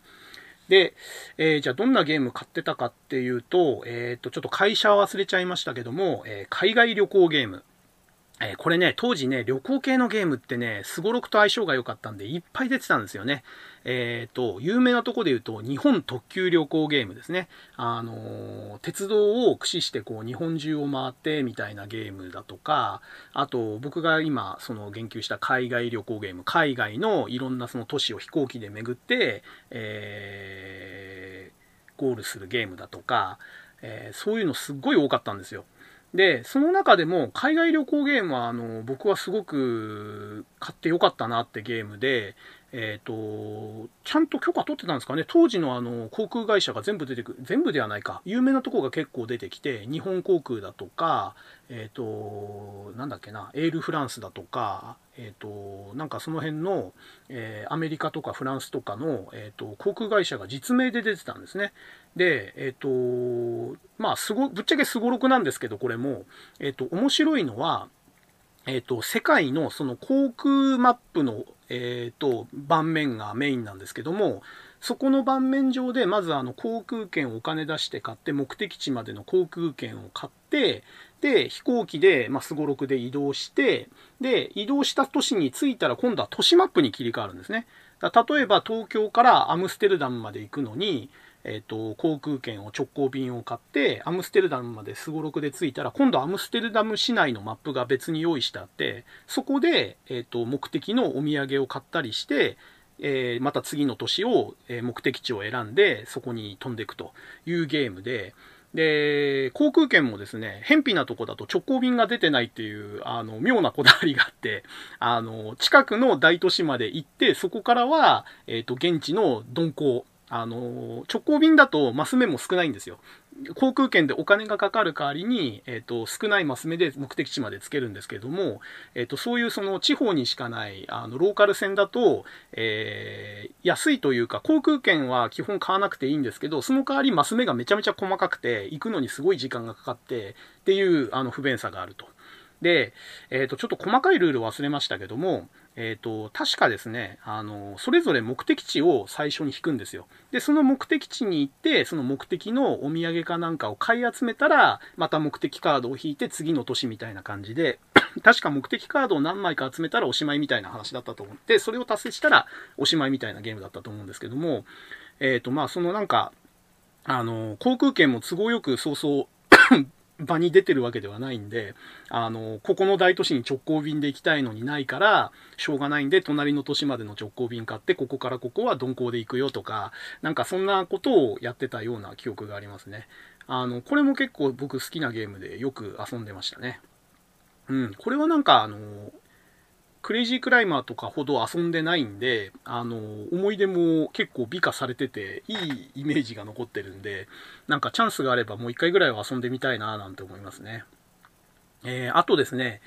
これは、アノアだったかな？えっ、ー、と、ジャンボ宝くじゲームっていうのがありまして、えっ、ー、と、箱の絵とかめっちゃ安っぽいんですけども、これも結構面白かったんですよね。えっ、と、あのー、内容はやっぱりすごろくなんですけど、もうこれ、あとこれ、この後何回言うのかな？えっ、ー、と、えっ、と、ぐるぐるぐるぐるね、こうね、えっ、と、回ってくタイプ、あの、回ってくって、ただあの、同じところを回るんじゃなくて、だんだんなんかね、中心に向かって、こう、螺旋状に回ってく版だったと思うんですけども、で、一番真ん中の、えゴールのところにたどり着いたらおしまいで、で、それまでに何回かあの、お給料日と、えっ、と、宝くじの発売日と、宝くじの抽選日ってコマがあって、で、お給料をもらってお金が入って、で、宝くじの発売になったら、えっ、ー、と、何番の券を何枚買うみたいな宝くじの券がいっぱいあるんですよ。100枚ぐらいあるのかなあれ。なんかすごいいっぱいあって、で、えっ、ー、と、僕は当時子供だったんで当然宝くじ買ってなかったんですけども、一緒に遊んだあの父親が宝くじの 買い方を教えてくれて、まあ、例えば、その、末尾が1のものばっかり5枚買うとか、えっ、ー、と、連番で買うとか、えっ、ー、と、組で買うとか、いろんな買い方を教えてくれたんで、えっ、ー、と、その宝くじ購入マスに入ると、えっ、と、連番でくださいとかって言って、銀行役の人が一生懸命その連番を揃えて、え出してくれたりとかして、で、抽選日のマスに泊まると、え手持ちの、えー、宝くじカードの抽選が始まって、当たった人には、えー、賞金が出て、外れた人は、えっ、ー、と、紙くずになると。で、そうやってって最後にゴールにたどり着いた時に、一番お金を稼いでた人が勝ちっていうゲームだったんですけども、えっ、と、確か、そのすごろくを進む時に使うのが、あのサイコロなんですけれども、わざわざそのサイコロを、えっ、と、ボタンを押してくるくる回す、あの機構を持った専用の、あの、サイコロ、装置みたいのをついてて、それでやってたんですよ。まあ、それが結構印象に残ってますね。これサイコロでええやんって思うんですけど、なんかそのボタンを押して、えっ、ー、と、その福引きの、あの、あれ、カラカラみたいな感じでぐるぐる回って、ます、あの、サイコロの目が出るっていうのが、まあ、宝くじに合わせたギミックだったのかなという感じで、これも結構印象に残ってますね。うん、なんかあの、宝くじの僕のイメージの原点っていうのは、このジャンボ宝くじゲームのイメージですね。はい。えー、っと、あとですね、そう、あと戦国武将ゲーム。これも、えー、っと、昭和のボードゲームっていうと必ずなぜか取り上げられるゲームの一つなんですけれども、えー、戦国武将ゲーム、え当時僕戦国時代大好きだったんで、当然期待して買ったんですけれども、えー、一言で言うとクソゲーです。えー、一応、北海道から九州までの日本全国のマップがあって、佐渡島には金山があってとか、えー、期待させる要素はいろいろあるんですけれども、結局、プレイヤーはみんな名もなき戦国武将で、えっ、ー、と、北条だとか武田だとか、え、織田だとかっていう名字はついてないんですね。で、好きなとこから確かスタートできるんで、えー、2人プレイとかで始めると、えー、なんか、やたら空き地だらけのマップにポツンポツンと城が立ってるみたいな 状態になって、で、やることっていうと、なんか、徴兵は、なんかルーレットで、え、ー、と、決まって、弓だとか、え、ー、と、普通の兵隊だとか、火縄銃の部隊だとか、いろいろ雇えるんですけど、えー、なんかね、いろいろそのシステムを凝ろうとした努力は、の後は見られるんですけれども、全部、なんか、どうでもいいっちゅうか、あの うん、あの、戦闘もあったような気がする結局ルーレットなんですよね。で、あの、城をいくつ建てようが、兵隊いくつ雇おうが、あんまりゲーム全体の流れには関係ないというか、えー、正直、初めて20、初めて20分くらいで飽きます。うん。20分持たないかもしんない。なんか、あのー、人数多かったら多かったで、えっ、ー、と、ダウンタイムって要はその待ち時間が長くて飽きるし、えー、少なかったらスカスカのところでお互い好き勝手やってるだけで全然面白くないし、かといって密接してるところで戦争やったら面白いかっていうと、全然面白くないんですよ、これが。なんかね、城の駒とか兵隊の駒がわんさか入ってて、あの、お金が小判とか大判なんで、すっごい、あの、このコンポーネントだけ見るとめっちゃ期待が上がるんですけども、はっきり言ってつまんないです で、これたま、時たまオークションですっごい高値がついてんですけども、あの、はっきり言ってそんな価値ないです。はい。あの、戦国武将ゲームは、えー、紛れもないクソゲーですので、えー、手は出さないことをお勧めいたします。まあ今更ね、昭和のボードゲームに手を出す方もあまりいないとは思うんですけどね、あの、どっかで見かけても、えー、多分参加しない方がいいです。面白くないんで。はい。えーと、あとですね、えーと、これはどこだったかな？エポックだったか、うーん、エポックだったかな？宝だったかな？えーと、代表取締役社長ゲームっていうのがありまして、えー、これがですね、えー、平社員からスタートして、これもすごろくなんですけどね。はい、また言いましたね。えっ、ー、と、平社員からスタートして、えっ、ー、と、盤面、最初は左から右に向かっていくのかな？で、右端につくと、そこで、えっ、と、昇進試験かなんかがあって、係長になるんですよ。で、係長になると、一段上のマスに移動して、また今度は今度右端から左端にまた移動して、左端まで行くとまた今度昇進試験があって、課長に上がるとまた一段上がってって感じで、こう、なんていうんですか、つづら、つづら折りじゃないや。えっ、ー、と、こう、いろは坂みたいに、こう、端に行ったら次の段に上がって、また端に行って、また端に行ったら次の段上がって、端の行ってって感じの、こう、左右にどんどん、あの、行ったり来たりしながら上に上がってって、最後まで行くと社長になってゴールというゲームなんですけれども、えっ、ー、と、これのね、面白かったところは、えっ、ー、と、移動は確かルーレットの数字でやってたのかな？で、えっ、とね、株券の要素があって、えー、鉄鋼株だとかエネルギー株だとかを買えるんですよ。で、その株の価値が、え、ー、と、決まる、えー、なんつうんだ、スロットマシンがあるんですよね。えっ、ー、と、そのスロットマシンの確か下の方にルーレットがついてたんですけども、えっ、と、スロットマシンが確か5項目ぐらいの株価のえっ、と、株価が決まるスロットマシンになってて、えっ、と、レバーを上げて用意して、ボタンをガシャンって押すと、えっ、と、全部のその5つの、えー、なんだ、スロットマシンがぐるぐるぐるぐるって回るんですね。で、適当なとこでボタンをパッと離すと、バシッとスロットが止まって、えー、それぞれの株価の、えー、価値が決まると。鉄鋼は5倍とか、えー、水産は3倍とか。で、その持ってる、え株券の価値が決まって、それでなんか売り買いしたとかっていう、そんな感じのゲームだったような気がしますね。で、まあ、詳しい、えー、ルールは相変わらず覚えてないんですけども、これも結構面白くて何回かやった記憶があって、ただ、あの、一緒に遊んでたあの、うちの父が、あの、すごく切ない表情をしてたのが 当時の子供の記憶にも残ってて、あの、自分も今サラリーマンやってるからわかるんですけど、あの、サラリーマンのゲームを現役サラリーマンがやるっていうのはあんまり精神衛生上良くないなって今は思いますね。あの、係長試験いつまでも受かんないで、係長からなかなか課長になれない、あ、じゃか、平社員から係長になれないとか、なんか、部長になったのはいいけど、なんか仕事で失敗して、なんか社長に怒られるとかっていうコマとかあって、なんか、それってゲームで遊んでストレス解消どころかストレス溜まっちゃうんじゃないのっていうふうに今は思いますね。まあ、うちの父親もよく、まあ、小学生の子の遊びに付き合ってくれたなと思うんで、まあ、そこは感謝ですね。うん、まあ今やって面白いのかどうかわかんないですけども今までのその持ってたボードゲームの中での違う点といえば株券という要素があってそれの価格が価値が変動してそれの売り買いによって儲けるっていう概念を初めて知ったのがこの、えー、社長ゲームでしたね。ただ、まあね、あの、運任せのジャンボ宝くじの、えー、価値がちょっと変わる版ぐらいなんで、まあ、アレンジっちゃアレンジなんですけど、まあ、基本もすごろくですしね。でもまあ、これはあの、そのなんか会社の出世ゲームに、えすごろくと株券のその価格推移をうまく組み合わせたってところが、まあ、良かったのかなと思いますね。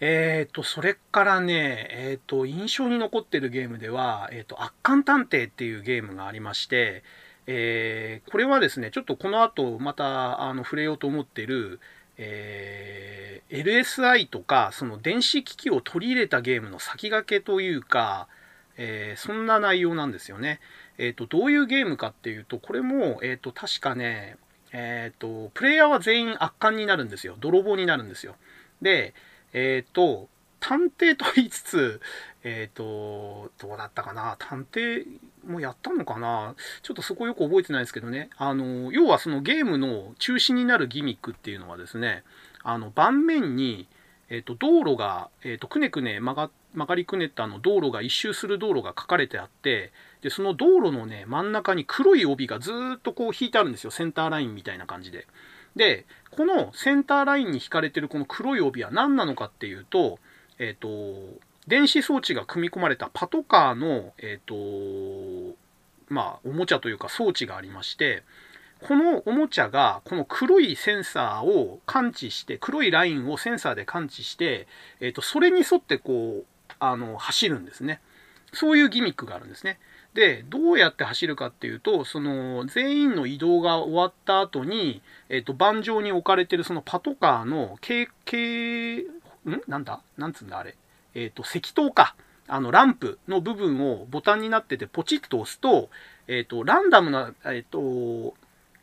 ランダムな、え距離で動くんですね、そのパトカーが。で、そのパトカーの動きは、その黒いラインに沿って、えっ、と、動いてくるんで、えっ、と、ちゃんと道、道に沿って、こう、パトカーがぐわーっとこう巡回していくんですね。で、押し、押す時に進む距離ってランダムなんで、えっ、ー、と、すぐ押して1秒ぐらいで止まっちゃうこともあれば、10秒近くこう動き続けることもあって、だから、近くにいるからもうパトカーに使っちゃう、捕まっちゃうかなって思ってると意外と助かったり、えっ、ー、と、遠くまでいるからもうここまで来ないだろうと思ってたら、意外とこうずっとパトカーが進んで、えっ、ー、と、捕まっちゃったりとか、まあそういったギミックのあったゲームだった記憶がありますね。まあ、はっきり言ってこれもこのギミックだけのゲーム、もう僕が覚えてるのはそこのギミックだけなんで、えっ、ー、と、パトカーが、えっ、ー、と、ただまっすぐ進むだけじゃなくて、ちゃんと道に沿って走るっていうところだけがもう売りのゲームという感じで、多分今遊んだらつまんないのかなと まあ、あのそんな感じですね。まあ、え、ー、と、このゲームがあと他と違うのは単なるすごろくじゃなくて自由に移動できたってところかな。なんかその泥棒に入るお店があの複数箇所にあって、そこに行くのは別にあの一方通行ではなくてどういう行き方をしてもいいんで、まあ、パトカーを避けて遠回りして行ってもいいし、パトカーの近くまで危険を冒して進んでそっちの方に行ってもいいしっていう感じで、まあ、単純なすごろくではなくて自由移動できるという意味ではちょっと他のゲームとは違ってたかなという感じですね。うん。えーと、大盤ゲームで印象に残ってるのは、ちょっとキャラクターゲームは後に置いといて、そんなとこですかね、オリジナルのやつで言うと。で、えー、あとですね、まあ、これも今残ってる定番のゲームなんで、ここはちょっと軽くさらっと流しますけど、他に持ってたのは、えっ、ー、と、ラスベガスルーレット。あのー、まあ、普通にあの、カジノで置かれてるルーレットの家庭版ですね。あの、緑色の、えっ、と、その、賭けをするためのシートを広げて、そこにこえ、ー、と、チップを置いて、え、ルーレット回してボール入れて、そこの止まった目で、えっ、と、掛け金が戻ってくるというゲームですね。これも結構大好きでしたけど、えっ、と、ルーレットなんで結局これ、あの、終わりどころがないんですよね。別に、あの、挟んでもしなければいつまで経ってもできるんで、えっ、と、どこを終わりにするのっていうのが非常に曖昧なゲームだったんで、えー、なんか飽きてきた頃にじゃああと2回だけねとかあと1回だけねとかってやってたような感じがしますね。誰かなんかこれのうまい遊び方ってね、知ってる人いないですかね？なんかこう最初から10回って決めるのもなんだかあれだし、うん、かといってね、なんかあの掛け金の儲けが一定率超えたらおしまいとかっていうのもなんか一発当てたらおしまいって感じもするし、まあなんかこういうゲームっていうのはちょっと終わりどころがなかなか決めらんなくて難しいなっていう感じですね。えっ、ー、と、あと、え、ー、と、これも大定番のダイヤモンドゲームですね。え、ー、と、三角形を、えーと、組み合わせたあの六角六角形っていうか六芒星か。六芒星型の、えーと、ところを自分の陣地から相手の陣地まで、えーと、相手を、相手も自分の駒も飛び越しながら、えーと、先に全部移動し終わった方が勝ちっていうゲームで、えー、これは正直2人でやってもあんまり面白くなくて、実質3人専用ゲームだと僕は思ってますね。えっ、ー、と、これもね、まあ、あの、土定番なんで、一回もやったことないって人、まずいないんじゃないかなと思うんですけども、まあ、お手軽にできる割には結構考えどころもあって、僕は今遊んでも結構面白いんじゃないかなと思いますね。うん。まあ、でもね、これぐらいの、あの、サイズのね、あのゲームで面白いボードゲームって今いっぱいあるんで、今あえてダイヤモンドゲームをやる意味はあるかって言われると、ちょっとうーんって感じですね。えー、それから、まあ、これもあの定番中の定番のオセロですね。えーと、これは佃が商標を持ってるのかな？オセロってゲームはあの日本だけの名前らしいんで、あの、他のところだと,、えーと、リバーシって呼んだりとかってするのが定番らしいんですけども、まあ、要は黒と白で挟んでってひっくり返してって、えー、どっちの色が多いかっていう勝ち負け決めるやつですね。まあ、これははっきり言ってあのルールも簡単で、えー、と非常に分かりやすいんでちっちゃい子でも遊べるっていう利点があるんですけど、えー、突き詰めていくと結構必勝法があるらしく、えー、ガチでやると、え結構差がついてしまうゲームらしいです。なんでらしいですっていうかっていうと僕はそこまで突き詰めるほどオセロが好きじゃないので、これはもう遊びで初心者が、えー、楽しくやるもんじゃないかなと思ってます。で、僕が小学校の頃に、えー、最強だと思ってた角を取る戦法っていうのが、実は、えー、角を取ったからといって強いとは限らないということを、本当に最近になって知って、え結構衝撃でしたね。もう当時は角を抑えることが大命題で、何が何でも角を取んなきゃいけないって思い込んでたんですけども、オセロは角を取んなくても勝てるっていうことが本当にちょっとびっくりしました。だからまだまだ本当あのアナログゲームっていうのは奥が深いなと思いますね。えー、あと,、えーと、よく遊んでたのは将棋ですね。まあこれも昭和の子供はみんな一度遊んだことあると思うんですけども、えー、実は僕はあのちゃんとした本将棋の方じゃなくて、えーと、回り将棋だとかハサミ将棋だとか、えー、そっちの方ばっかり遊んでたんですね。なので僕にとっての将棋っていうのはなんかこうトランプとかと同じでいろんなゲームが1個で遊べる、えー、便利なゲームというイメージで、えっ、と、本将棋の方は本当にその中の一つっていうイメージで、あの、やってたんで、で、本将棋長いじゃないですか。あのー、真面目に打つと平気で30分1時間かかるんで、あの、僕は周り将棋とかハサミ将棋ばっかり遊んでたんで、将棋は全然強くないですね。えー、いつか、あのちゃんと覚えて、えっ、と、棒銀だの、なんだっけ、なんとか、なんとか櫓だの、組んでみたいなって思うんですけど、えー、未だにそう思いつつ、えー、勉強し直す機会がないまま、えー、現在に至ってますね。まあ、あの、僕の息子も最近ちょっと将棋に興味持ち始めてるので、えー、いい機会なんで、まあ、子供と一緒にね、あの、もう一回ちょっとチャレンジし直してみるのもいいのかな、なんて、えー、ちょっとそういう気も、えー、しております。えー、と、あと、将棋つながりで言うと、軍人将棋も、えー、よく遊びました。えー、今は売ってんのかな？これもなんかね、まだあの戦争の名残が残ってた昭和ならではっていう感じですけれども、えっ、ー、と、将棋と同じ形ではあるんですけども、それを自分にしか見えないように立てて並べて、相手も立てて並べて、で、それぞれ相手がどんな、えー、強さを持ってるか、自分はどんな、えー、強さなのかっていうのを相性を考えながら進めてって、ぶつかったところで、えー、プレイヤー2人とは別に判定役が1人いて、その判定役にその双方の駒の強さをこっそり比べてもらって、勝った負けたの判定をしてもらって、えー、戦っていくというゲームなんですけども、まあ、これの最大の弱点は、あの、非常に面白いゲームだと思うんですけども、最大の弱点は、あの、プレイヤー以外に判定役が1人必要っていうことで、で、判定役はつまんないんですよね。あのー、その立場を楽しめるっていうパーソナリティの持ち主だったらいいんですけれども、えー、結局ね、あの、相手がぶつけた、あの、プレイヤー同士がぶつけた駒の判定しかやることないんで、あのー、お互いのその駒の配置だとか、あの思考をあの横で見ながらニヤニヤできる人だったら面白いんですけれども、えー、なんか自分が考えて自分が動かせないと面白くないって人にとっては、ちょっとこの判定役が必要っていうところで、えっ、ー、と、かなり、うん、なかなか遊ぶ機会がないゲームなのかなと思いますね。だまだあのデジタルゲームがなかった時代ならではのその判定役をもう一人置かなきゃいけなければ、あ置かなければゲームにならないっていうゲームとしては、うん、やはりあのちょっと今の時代にはそぐわないのかなという感じがします。えーと、さてもう1時間20分近く喋って、さあ、2時間以内に終わるのかどうか。さあ、じゃあ後半戦、えここからちょっと巻き返します、巻きか、巻き、巻きますけども、えーと、先ほど触れたパーティージョイですね。あの、これ僕大好きで、え大好きでって何が大好きかっていうと、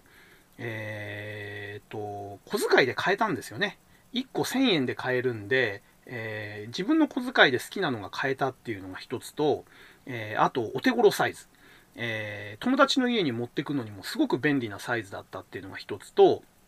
あと、えー、大きいゲームに比べて、とにかくシリーズがたくさん出たんで、えー、いろんなテーマで遊べるっていうのが良かったんですね。なので、えっ、ー、と、で、まあ、盤面がちっちゃかったっていうのもあると思うんですけども、プレイ時間もそんなに極端に長く、長いものはあんまりなくて、まあ、大体1時間以内に、え、収まるゲームが多かったんで、えー、これは非常に重宝して、いろいろ買いました。で、まあ、一個一個ね、言っていくと、もう本当に3時間とかになっちゃうんで ちょっと巻いてきますけども、えっ、ー、と、パーティージョイシリーズいっぱい買ったんですけど、印象に残ってるのが、えっ、ー、と、まず、死神伝説シリーズですね。えっ、と、死神伝説シリーズの、えっ、と、ゲームは3部作になってて、えー、もう第1作が出た時から死神伝説1っていう風にもうシリーズの 1, 1作目だよっていうのがタイトルについてるボードゲームだったんですね。で、えっ、ー、と、それぞれ独立して遊ぶこともできるし、えっ、ー、と、まあ話としては繋がってるんで、連続で遊んでもいいよってゲームだったんですけども、まあ正直繋げて遊ぶ意味は全くなかったったと思います。確かその、例えば1作目で手に入れた秘宝を持って2作目が遊べるとか、2作目でやった結果によって3作目のあの内容が変わるとかってことは確かなかったと思うんで、えっ、ー、と、ぶっちゃけこれシリーズって言ってますけど、話が繋がってるだけでゲームとしては確か独立してたような、うん、記憶があります。えー、なので、えっ、ー、と、僕は3作とも確か買って、えっ、と、一応完結までストーリーは見たんですけれども、え、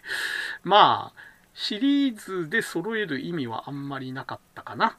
ただ、えっ、ー、と、この死神伝説シリーズの特徴は、非常にあの盤面が凝ってまして、えっ、ー、と、ちっちゃいボードながら立体ボードになってたんですね。えっ、ー、と、そのなんか山を登ってったりとか、その橋の下をくぐっていくとか、そういうその盤面をうまく作ってて、えー、まあ低予算で、えー、知られるそのパーティージョイでも工夫をすればこんなにこう、何ていうのかな、あの見栄えのするボードが作れるんだなっていう意味では非常に、あの工夫してたあのシリーズの一つだと思いますね。えー、まあ、実際に意味があったかどうかは別として、えー、とそのすごろくが、すごろくで進んでいく駒がですね、えー、だんだんこう階段状に上がっていくとか、えー、と穴の中くぐっていくとか、そういうなんかワクワクドキドキ感を演出するあの盤面を作ったという意味では非常に、え印象が良かったですね。ただゲーム内容自体はあまり覚えてないということは、あんまり つまんなくはないけど面白くもないみたいな、うん、モチーフと,、えー、とギミック以外はあんまり見るべきところがなかったのかなという感じがします。えーと、そういう意味では、えーと、モチーフとギミックで面白かったのは、えーと、必殺仕事人ゲームですね。えー、とこれあの当時テレビドラマで中村モンドが、えー、と主役の、あのー、藤田誠がねやってたあの仕事人シリーズの、えー、とボードゲーム版なんですけども、えー、とそれぞれが仕事人になって、えー、暗殺のターゲットをえー、殺しに行くというかなり物騒なゲームなんですけども、えーと、殺し方が面白くてですね、あのー、暗殺のターゲットの、えーと、シルエットが書かれたボードがあってですね、そこにあの、襖越しに、えっ、ー、と、襖の格子越しにですね、アンドンの光かなんかでこうシルエットになってるんですね、ターゲットが。で、そこの盤面に向かって、ルーレットに置いたそれぞれの仕事人の武器をルーレットで飛ばすんですよ。あの確か、モンドだと刀で、えっ、ー、と、なんだっけ、マサさんだかヒデさんだかがかんざしだか糸だったか忘れたけど、まあ、とにかくその仕事人がそれぞれのその丸い、えっ、ー、と、武器チップってのを持ってて、その武器チップを、えっ、ー、と、本来は移動とか判定に使うルーレットのところに置いてですね、そのルーレットで弾き飛ばして、えっ、と、その、えシルエットの、ターゲットの、シルエットの中にその武器駒が収まれば暗殺成功で、えその影から外しちゃったら暗殺失敗みたいなね、ちょっとあの、アクションゲームチックな、あの、ギミックが入ってたゲームでした。えっ、ー、と、これはね、なかなかあの、必殺仕事人の、えっ、と、ゲーム化としては、あの、非常に雰囲気も出てたし、暗殺するのにちょっとアクションの腕が必要という意味でも、え、ちょっと仕事人チックで僕は好きでした。えっ、ー、と、それから、これはもう本当に、えっ、ー、と、時代だなっていう感じですけども、えっ、ー、と、夢の科学博ゲームっていうのがありまして、え昭和の80年代に、え子供時代過ごした人にはおなじみですけども、え筑波万博というのが 1985年に開催されまして、その科学博をモチーフにしたボードゲームですね。で、何がすごいかっていうと、えっ、と、その科学博の、えっ、と、マップがボードなんですよ。要は、えっ、と、ここに、えっ、と、三菱の科学館があって、ここに NEC 館があって、ここに、えー、なんかアメリカ感があってみたいな、えっ、と、それぞれその万博のパビリオンが、えっ、と、マップに書いてあってですね、あの、もうまんまそれ万博に持ってって地図に使えるような盤面なんですよ。で、そこで、えっ、と、それぞれのパビリオンになんか行って、えっ、と、スタンプを押してみたいな、え確かそんなゲームだったと思うんですけども、まあ、あの、ゲーム内容は全く覚えてないんですけども、えっ、と、当時僕科学博も、えっ、と、泊まりで見に行ったし、えコスモ星丸の、えグッズとかも買ったんで、えー、このゲームが遊べたのはすごく嬉しかったですね。多分ね、これね、科学博に実際に行く前に買って遊んだのかな。だから、いや、行った後だったかな。まあ、どっちにしても、その科学博の、えっ、と、なんか、あの、疑似体験みたいなことができたんで、こうなんかどうやったら効率よく回れるかとか、えっ、ー、と、なんかそんなことを、えー、楽しんだような記憶があるんで、まあ、今遊んだらちょっと、あの面白いかどうかは別として、懐かしさがすごく溢れてくるゲームなんじゃないかなと思いますね。はい。で、あと、パーティージョイのオリジナルゲームで言うと、えっ、ー、と、ご機嫌キッズアイドルベスト10ゲームっていうのがあって、えー、これがですね、え、ー、と、当時大人気だったの、チェッカーズをモチーフにしたゲームで、まあ、あの出てくるキャラクターのメインがチェッカーズをモチーフにしたご機嫌キッズってやつなんですけどもそれ以外にあの一世風靡の、えーと、パロディキャラだとかえっ、ー、となんかおにゃんこクラブもいたかな？おにゃんこクラブのパロディキャラみたいのがいて要はそのプレイヤーはそれのどれかのグループになって、えーと、自分の曲をベスト10の上の方にランキングさせたら勝ちみたいなゲームで、えー、なんかねあの当時のヒット曲の、え、パロディ曲名とかになってたんでテレビよく見てた、えー、友達とかにはすごく受けが良かったゲームですね。えー、えー、とあと、え、これも時代ですけれどもえっ、ー、とね24時間空いててよかったコンビニエンスストアゲームっていうのがあってすげえ長いタイトルだな。えっ、と、えー、僕が小学校の頃なんですよね。あのセブンイレブンが、あのー、だんだんこう、増えてったのは。で、24時間営業を始めたのも確か僕が小学校の時で、えっ、ー、と、タイミングよくというか、それを題材に作ったのがこのゲームで、えっ、ー、と、ゲーム内容はね、確か、えっ、ー、と、そのコンビニの中で、えっ、と、目的となる品物を効率よく買い物して、えうまく買い物ができたら勝ちみたいな、まあ、他愛ない買い買い物ゲームなんですけれども、えそれを、えーと、コンビニエンスストアっていう風に、えーと、場所を限定してたのが、まあなんか身近で良かったのかなっていう感じのゲームだったような気がしますね。うん。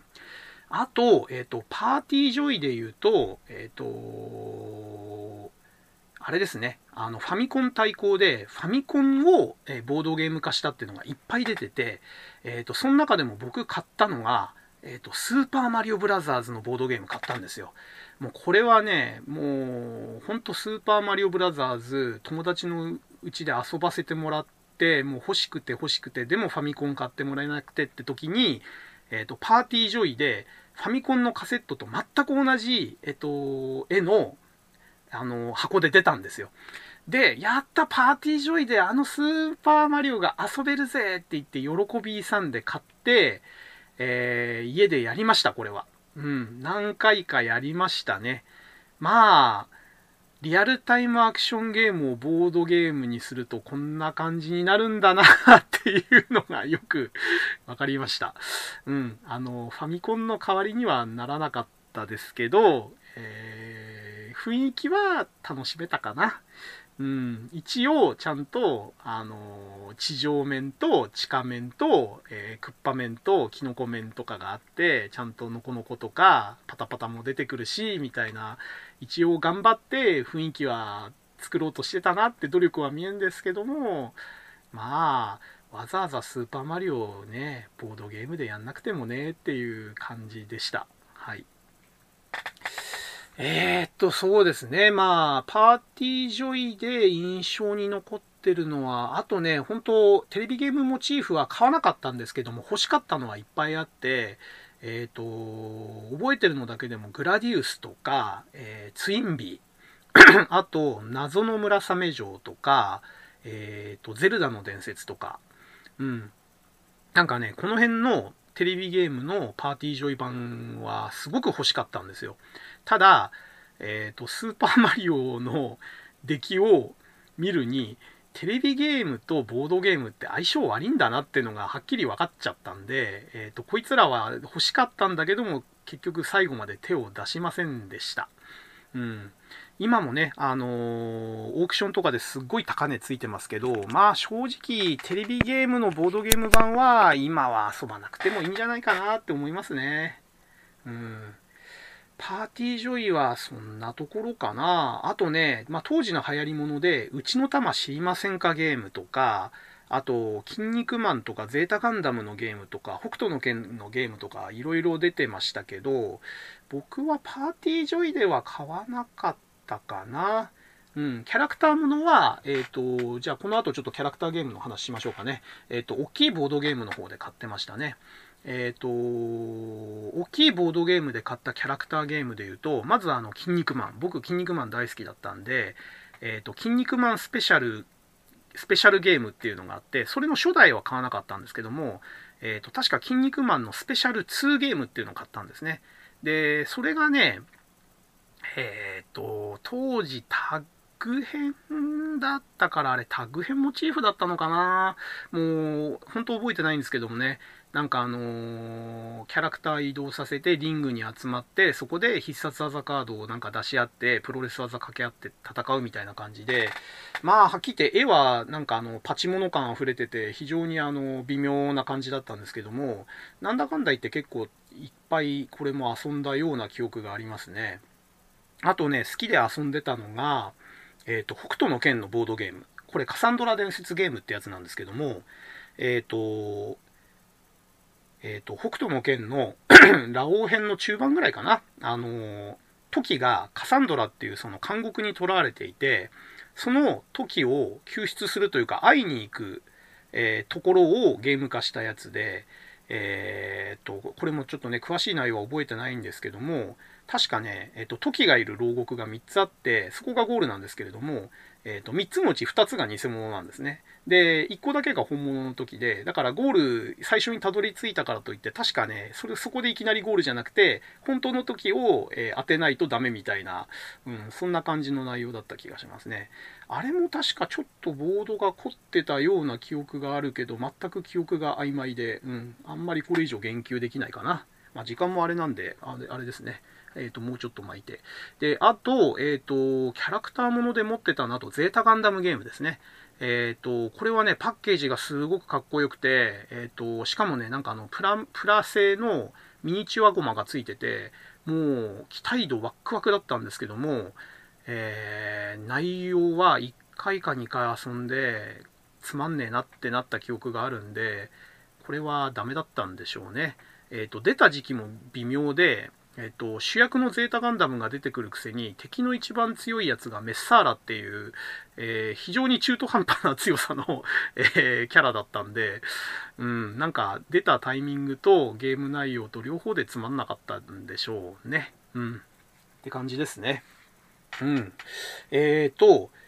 大きいボードゲームとそのパーティージョイに関してはだいたいこんなところかな。で、えっ、ー、と、ここまで遊んできて中学生ぐらいになったタイミングで、えっ、ー、と、僕がやっぱりちょっとこのスゴロクゲームのアリューばっかりは飽きちまったよってことで、えっ、ー、と、手を伸ばしたのが、ウォーシミュレーションだったんですね。で、えっ、と、大熊でね、ちょうどやっぱりあの、先ほどちょっと触れましたけど、大熊が、えっ、と、ウォーシミュレーションから手を引いたタイミングの時に安売りセール、売り尽くしセールやってまして、その時に買ったのがですね、えっ、と、たまたまあの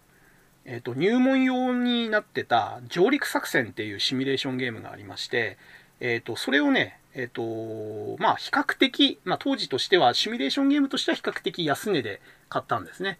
で、それが僕のシミュレーションゲーム初体験で、最初はね、全然わかんなかったですね。入門者用とはいえ。あの、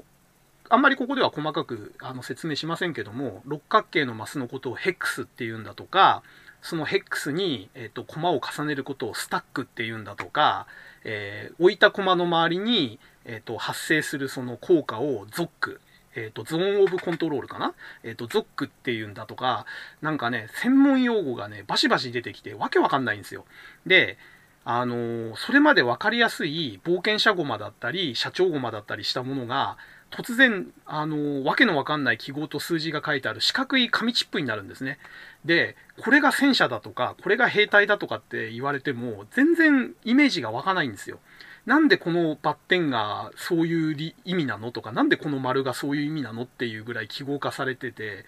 全然こう感情移入ができない。ということで、え、ー、と、この初めて買った上陸作戦は、え、ー、と、まあ、遊ぶ相手もいなかったし、ルール読んでも理解できなかったんで、しばらく放置してたんですね。で、高校近くなってから、やっともう一回手つけてみるかって読んだ時に初めて内容が分かって理解して、で、え、ー、と、友達無理やり付き合わせて遊んだ時に、あ、これ面白いじゃんって。なんか、あの今までは相手を当選簿するためには全部の駒埋めとかなきゃいけなかったのが、こいつはゾックの効果、要はその一部隊がいることによって影響を及ぼすエリアが周りにあるから、この一コマ置くだけで相手を足止めできるんだとか、そういう概念を理解したときに、あ、シミュレーションゲームって面白いなって思ったんですよね。だそうその意味でこの上陸作戦っていうのを最初に選んで、まあ、最初にその面白さが理解できたっていうのはその後に僕がそのシミュレーション系のゲームを遊ぶ時とか、えーと、後にそのテレビゲームとかで同じようなシミュレーションゲームを遊ぶ時の原点になってるというかここが、えー、ここで理解してたことによって他の理解が早かったとか概念がわかるっていう、まあ、元になったゲームとしては非常に思い出深いゲームですね。で、えっ、ー、と、あとシミュレーションゲームで言うと、えっ、ー、と、友達の家で、えっ、ー、と、小学校の時なんですけども、これは、えっ、と、ちょっと進んでる子が、えっ、と、タイガー1っていう、あの、戦車戦ゲームを買ってまして、これを、えっ、と、まあ、僕が友達に対してやったように、その子も僕に対して、ちょっと付き合ってくれよと、難しいゲームだけど、俺教えるからさって言って、こう、付き合ったんですね、僕が。で、遊んだんですけども、これがまあ、えらく難しくてですね、えっ、ー、と、まあ、一回しか遊んでないし、まあ、途中で要は、あの、これ無理だからやめようぜっつってやめたような記憶があるんですけども、結局、えっ、ー、と、戦車の移動ルールと、えっ、ー、と、砲塔の旋回ルールが別々にあって、要は、戦車が向いてる方向と砲塔が向いてる方向が違うってとこからしてまず複雑なんですよね。で、さらに、その砲塔からの距離だとか、地形効果だとか、えー、当たった時の判定方法だとかがめちゃくちゃめんどくさくて、あの、すごろくを元にしたボードゲーム中心にね、そういうものしか遊んでなかった人間からすると、なんてめんどくせえんだと。あの、たかだか移動したり、大砲一つ撃って、それが当たったか当たんないか、で、それで壊れたか壊れてないか判定するだけでこんなに手間かかるのって感じで、シミュレーションゲームめんどくせえなっていう印象を持ったのは、このタイガー1ですね。で、えっ、ー、と、まあ、結局そこから、そのタイガー1を遊んで、これ無理だなって思ったのと、えっ、ー、と、その後に上陸作戦でちょっと挫折したっていうのもあって、少し間は空いたんですけれども、やっぱり中学生ぐらいの後半になってきて、高校生近くなってくると、えー、ただのすごろくボードゲームじゃ飽き足らないってことで、えっ、と、前に言った、その、伊東洋華堂のハッピートークのところに、えっ、ー、と、通い詰めるようになるんですね。で、シミュレーションゲームって普通のボードゲームに比べるとみんな高いんですよ。あの、しかもシュリンクがしてあって中身一切見れないんで、えっ、ー、と、箱裏に書いてあるそのゲームの説明だとか、えっ、ー、と、雰囲気だけでも中身を推測するしかないんですよね。あのー、そう、ここのタイミングで言っとこうと思うんですけども、昭和のおもちゃとかゲームって、とにかく情報がないんですよ。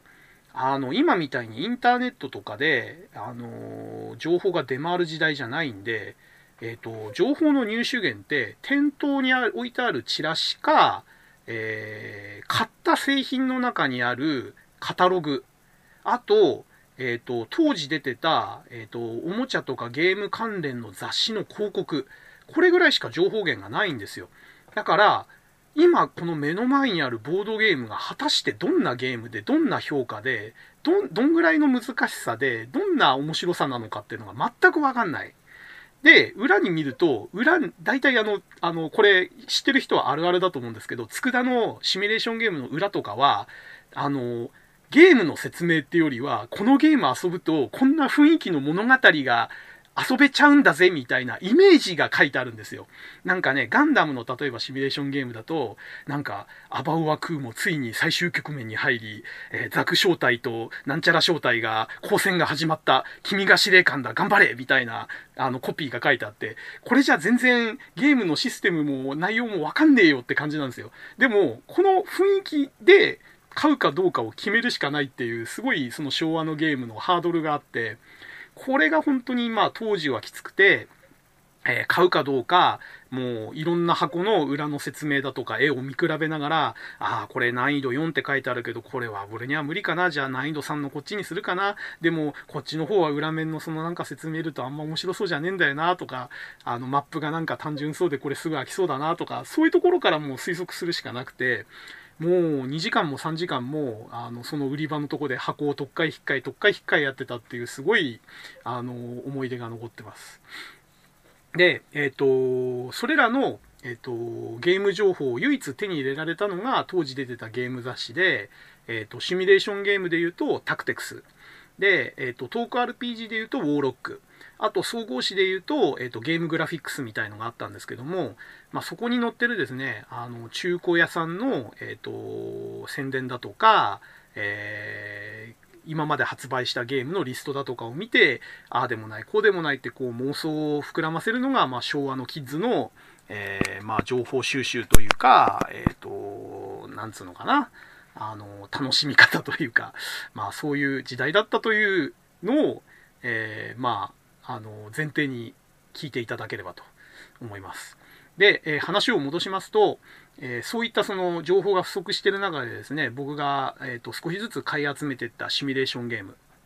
えっ、ー、と、当時結構僕野球好きで、え、ー、と、横浜ベイスターズじゃないや、まだその時はホエールズですね。横浜ホエール、大洋ホエールズのファンだったので、えー、ネット12球団ペナントレースっていうホビージャパンが出してた、えっ、と、この前ね、あのオカンキャスのえー、中であのゲストで出てたおとんさんが言及してたやつの、えーと、日本版なんですけれども、えー、12球団の所属選手の大半がですねカード化されててそれでこうローテーション組んだり、えーと、先発メンバー作って、えーと、カードで、えーと、カードとダイスだったかなを使って、えー、と試合をするっていうゲームでした。えー、とこれがですね、まああのー、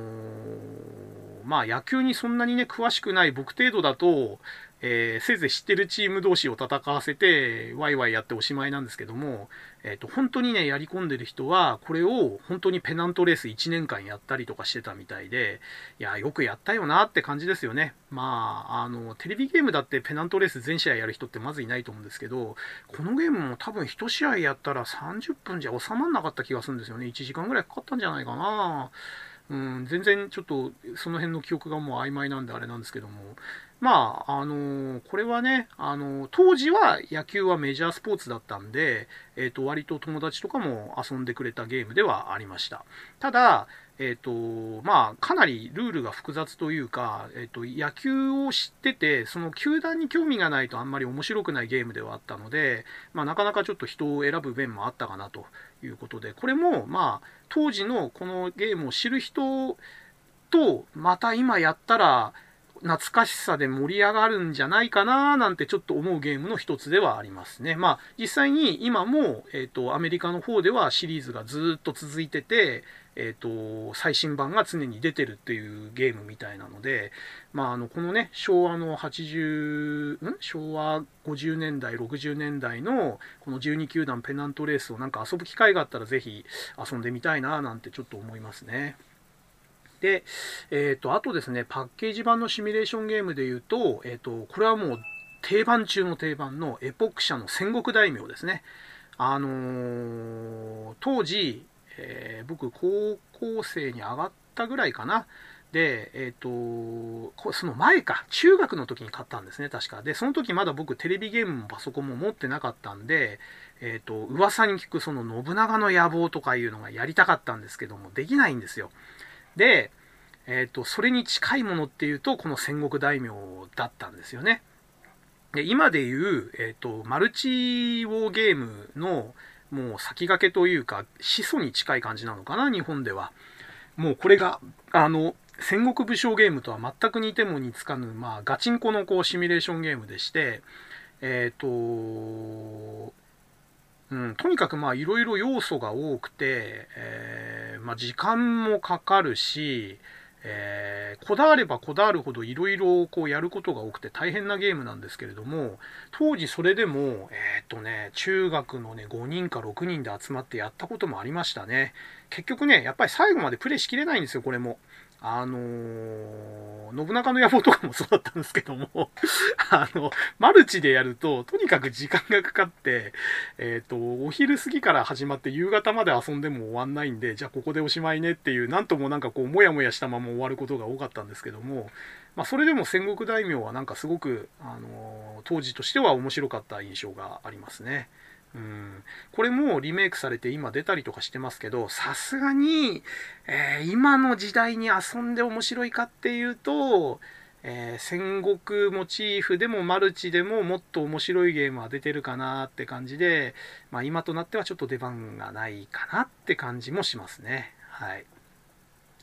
えー、あとですね、これ僕が買った中で印象に残ってるのは、大空の侍というゲームですね。これ、あの、鈴木銀一郎さんっていう、あの、日本では非常に、あの、有名なデザイナーの方がデザインしたゲームなんですけれども、えっ、ー、と、シミュレーションゲームと言いつつ、これ、ロールプレイングゲームの要素が入ってて、えー、どういうことかというと、えー、パイロットが成長するんですよ。えっ、ー、と、戦闘に勝利した時なんだかな、えっ、ー、と、非番の時の訓練の時だったか忘れたけど、なんか能力が上がったりするんですね。あと、怪我したら能力が下がったりとか、で、えっ、ー、と、あと転戦するんですね。えっ、と、最初は中国戦線だけども、途中からガダルカナルに行って、ラバウルに行って、え終戦は本土の防空戦でおしまいになるよみたいな、要はそのゼロ戦のパイロットになって、えっ、と、第二次大戦をえー、スタートから終戦まで生き抜くみたいな、えーと、セミロールプレイングみたいな内容ででその空戦の部分がシミュレーションになってて、えーと、基本その飛行機が1対1もしくは、えー、1対2とか1対3ぐらいで空戦やるんですけれども、えーと、高さの概念があって、えー、と上昇すると,、えー、とその上昇した分、駒をスタックしていくんですね。こう積み重ねていくんですね。だから、あんまりこう高度差がつきすぎると、えっ、ー、と、焦点で座布団取りすぎた、あの、落語家みたいな状態になって、えっ、ー、と、下にチップを、えっ、ー、と、5枚ぐらい重ねた駒と、えっ、と、何も重なってない駒が空戦やったりとかするんですよね。えー、まあ、あの、これは、あの、正直、ちょっと遊んで遊ばなくなりました。一つは、えっ、ー、と、そんな長いキャンペーンを一緒に遊んでくれる人がいないっていうのと、モチーフが第二次大戦のゼロ戦パイロットなんで、そこに興味をピンポイントで持ってくれる人じゃないと付き合ってくれないっていうことで、で、ソロプレイやってもこれすっげえ虚しいんで えー、ソロプレイを、えー、2、3回遊んで、もう、あれかな？遊ばなくなっちゃったのかな？って感じですね。まあこれも時代のあだ花というかまあ今これが例えば再販されたとしても遊ばれることは多分ないかなというまさにこの昭和のこの時期にしか遊べなかった、えー、セミ RPG シミュレーションゲームという、えー、印象のゲームが大空の侍ですね。で、えー、あとですね買っただけで、えー、最初から最後まで遊べなかったゲームっていうのがありまして、えーと、佃のミットウェー回線と、えっ、ー、と、ビクトリーゲームっていうところが出してたパシフィックウォー。えー、この2つはね、えー、もう買ったのが高校生ぐらいで、もうテレビゲームに趣味が移行してたっていうのが一つと、えー、先ほども言ったように、第二次世界大戦モチーフのゲームっていうのは趣味が合う人じゃないと相手してくれない上に、えー、テレビゲームの手軽さにもうどっぷりみんな使ってるんで、その頃の子供っていうか高校生ぐらいの人間は。わざわざサイコロ振ったり、面倒な判定が必要なシミュレーションゲームなんてやってくれないんですね。なんで、こいつらはもう本当に買っただけで、えっ、ー、と、もうパッケージも開けずに放置っていう感じで、えー、非常にもったいないことをしたゲームですね。特にパシフィック王なんていうのは、もう当時の重ゲーの中の、中の重ゲーって感じで、えー、まあ、キャンペーンなんてやったらそれこそ何日間みたいなあのスケールのゲームだったんで、やってみたかったんですけれども、まあ、やったらただじゃ済まなかっただろうなってことで、うん、まあ、これは、えっ、ー、と、所持してたことがあるよっていうだけの話ですね。えっ、ー、と、おそんなとこかな、ハードパッケージのは。で、あ、そうそう、あともう一個、あの、重要なのは D&D ですね。トーク RPG。えっ、と、これは、えっ、と、また別の機会にゲームブックテーマの時に話しますけども、えっ、と、トーク RPG がゲームブックブームの後に、あの、ブームが来まして、えー、僕も、えー、じゃあやりたいってことで、まあ、当然初心者で、えー、と最初にトーク RPG やるんだったらこれでしょってことで買ったのが、えー、D&D、まあ、ダンジョンズドラゴンズの、えー、赤箱って言われたやつですね。あの、ビギナーズセットを買ってやったんですね。で、これは、えー、と中学の友達とかを無理やりこう集めてやったんですけども、まあ当然ね、あの、興味のないやつ集めてもやる気ないんですよね、無理やり集めても。途中でふざけ始めちゃったり、飽きちゃったりして、で、僕も中学生で多感な時期で、あの、そういうのに対して体制がなくて、お前ちゃんと真面目にやれよみたいな感じで半分喧嘩みたいになったりして、あの、あんまり実は D&D にいい思い出がないんですね。少なくとも僕がマスターをやったものに関しては。で、僕がプレイヤーで参加した高校の時とかに D&D とかで参加したこともあるんですけども、やっぱりですね、なんかこう、そのノリが違ってたりとか、あの、目指してる方向がちょっと違ってたりするとずれてギクシャクしたりとかして、やっぱりなんかちょっとトーク RPG は僕はあんまりこう肌に合わなくて、えっ、ー、と D&D は赤箱を何回か遊んだだけで、えっ、ー、と、そっとじというか、まあそこからちょっと離れちゃったかなって感じですね。で、えっ、ー、と、僕自身は買ってなかったんですけども、他にトーク RPG で有名だったのが、えっ、と、トラベラーだとか、えクトゥルフの呼び声。まあ、クトゥルフは今もね、あの、また、えっ、と、何回目かのブームがあの来てて、今すごいいろんなゲーム出てますけども、えっ、と、あと国産で有名だったのが、えっ、と、ローズ・トゥ・ロード。これもよく当時は名前が出てました。で、あと、えっ、と、海外のやつで、ルーンクエスト。えー、あと、指輪物語 RPG とかもありましたし、えっ、ー、と、国産の、えっ、ー、と、先祖返りじゃないですけども、えっ、と、コンピューター RPG のウィザードリーをまたボードゲームに戻したウィザードリー RPG なんていうのも出てましたね。で、あと、どっちかっていうとゲームブックのとこで触れることが多いかと思うんですけども、えっ、ー、と、トンネルズトロールズ、えっ、ー、と、T&T だとか、えっ、ー、と、ファイティングファンタジーっていう、あの、文庫本型の、えっ、と、RPG、トーク RPG なんかも、えっ、と、当時は出てたという感じですね。で、あ、もう、あもうあと、あれですね、もう2時間近くなっちゃうんで、もうあと、あの、駆け足で行っちゃいますけれども、えー、あと、えっ、ー、と、当時、えっ、ー、と、このシミュレーションゲームブームの終わりぐらいに、あの、始まったのがカードゲームブームで、えっ、と、一番有名なのはおそらくあの、モンスターメーカーという、あの、カードゲームなんですけども、えっ、と、このね、あの、今でいう小箱サイズですね。あの、タバコの箱よりちょっと大きいぐらい、いや、もうちょっと大きいか、タバコの箱2つ分ぐらいかな。えっ、と、もうちょい大きいか。タバコの箱2つ、2.5か3個分ぐらい。まあ、そんぐらいの大きさのちっちゃい箱に、えっ、と、カードだけ、カードと、まあ、台数1個とか2個ぐらい入ってるのかな。そういうのが、あの、中心だったんですけども、とにかくこのカードゲームがすっごい流行って、えっ、と、いろんなカードゲームが出て、えっ、と、僕はモンスターメーカー実は買わなかったんですけども、えっ、と、その中でですね、あと、えっ、と、タンクハンターっていうゲームをえ買って、僕はこれすっごい大ハマりして、えっ、ー、と、高校の部室に持ち込んで、そこにタンクハンターブームを、えー、作ってしまったぐらい あの入れ込んでたんですけども、タンクハンターってゲームと、あとその続編のタンクバスターっていうゲームを、え、よくやってました。で、えー、あとやっぱりカードゲームブームってことで、えっ、ー、と、おまけでつけるのもいっぱいあって、その当時のジャンプだとか、えー、そういったものに、えっ、と、キャラクターのセイントセイヤのカードゲームとか、まあ、ボードゲームだとか、筋肉マンのカードゲーム、ボードゲームみたいのをおまけでつけたりってことも結構ありましたし、あと、えっ、と、コンピューターゲームのスーパー大戦略に、えっ、と、スーパー大戦略のカードゲームがおまけでついてくると。で、えー、本編そっちのけで、えっ、と、実は高校の部室で一番流行ってたのは、えっ、と、スーパー大戦略のカードゲームだったりしたんですけども、まあ、そんな感じで、えっ、と、80年代の終わりから90年代の頭ぐらいは、結構そのカードゲームブームが、えあったというのが、えっ、と、記憶に残ってます。で、その他で、あと、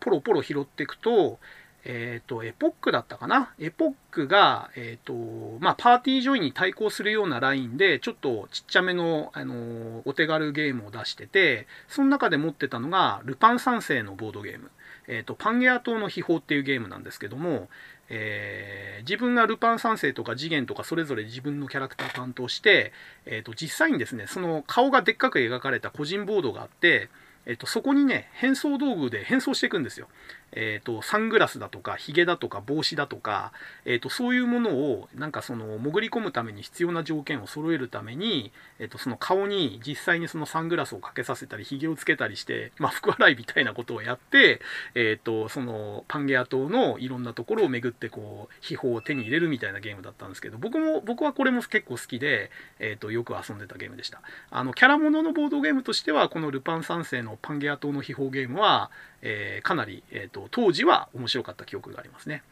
で、あと、これは実際には遊ばなかったんですけど、えー、珍品としてえー、所持してたものがありまして、えっ、ー、と、これバンダイの、えっ、ー、と、パーティージョイとも別枠の確かゲームで、えー、中、中くらいというか、あの、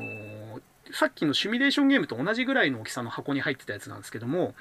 えー、これね、ちょっと正式なタイトルわかんなかったんで、インターネットで調べたら出てきました。あの、元禄忍者伝お色気作戦の巻っていうゲームで、えー、僕は、えっ、ー、と、安くて、安かったから買っただけなんですけど、お色気作戦っていうだけあって、えこれ実は、あの、トーク RPG の簡易版みたいなゲームで、あの、えっ、と、あの、忍者が、プレイヤーの忍者が、えっ、ー、と、お城の、えー、女中を、えー、何のテクニックで落としてって、なんかその、謎を聞き出すんだか、えっ、ー、と、なんだかをして、えクリアしていくっていう RPG になってて、えプレイヤーキャラクターの能力がですね、あの勢力なんですよ。その あの、女中とことをいたすための、えー、勢力が、えっ、ー、と、ポイント、体力とか、その魔力に該当するもので、で、なんか、えっ、ー、と、ネットで調べた時に思い出しちゃったんですけど、あの、キャラクターシートに自分の、あの、性感帯を記入する欄があって、なんかそこを攻められると負けるとか、すごい、あの、誰が遊ぶんだよ、このゲームっていう、あの、そういうトーク RPG だったらしいです。あの、僕は買って、ルール読んだ時点で、これは僕の手に負えないって言って、あの、遊ばなかったんで、あの、今ネットで、この前ネットで調べて、あ、こういうゲームだったよね、確かに。うん、なんとなく覚えてるわって思い出したんですけども、まあ、あの、知らなくていいゲームっていうか、まあ、あの、性におおらかだった時の昭和のゲームだなっていう感じですね。えー、あとは、えっ、ー、と、ナムコがあのテレビゲームのあので有名なナムコが出してたボードゲームもいくつか持ってまして、えーと、僕が持ってたのは「ワルキューレの冒険と」えー、スーパーゼビウスガンプの謎」この2つのボードゲーム持ってましたで両方とも割とテレビゲームの内容に忠実で、えーと、ワルキューレの冒険はえー、あちこち歩き回ってアイテムを揃えて最後に時の鍵を、えー、持って、えー、ラスボスのゾーナのとこに行って倒したらクリアみたいな、えーと、ゲームで、スーパーゼビウスの方は、えーと、主役のその戦闘機のソルバル以外に、えーと、ゼオダレーとか、えー、となんだっけ、もう1機か2機あのいるんですよ。で、それが全部が合体すると、ガンプミッションっていうスーパー戦闘機に変身するんですけども、それに、えー、とうまく合体して、えー、とクリアしていくみたいなゲームで、えーと、ゲームとしてはね、多分あの、ワルキューレの伝説は、あ、じゃ冒険はそこそこ面白かったんだけども、スーパーデビュースはなんかその、あんまり面白くなかったような記憶がありますね。はい。で、えっ、と、最後に、でも実は一番遊んでたのは、えっ、と、まあ、小中高と通して、えー、トランプだったのかな、やっぱり。昭和のボードゲームというか、アナログゲームとしては。まあ、特に、えっ、と、大富豪大貧民ですね。えっ、と、これはもう土定番で、もう小学校の時から遊んでたから、もう一番遊んでるトランプゲームじゃないかな。ババ抜きってね、ちっちゃい頃はいいんですけど、あれはもう本当に運ゲーなんで、えっ、ー、と、やっぱり大富豪と、もしくは大貧民っていうゲームを覚えたのもうこればっかりやってた記憶がありますね。で、えっ、ー、と、高校になって覚えてハマったのがナポレオンですね。あの、これトランプのゲームのナポレオンってやつなんですけども、まあ、あの味方と敵がお互いに分かんないまま、えーと、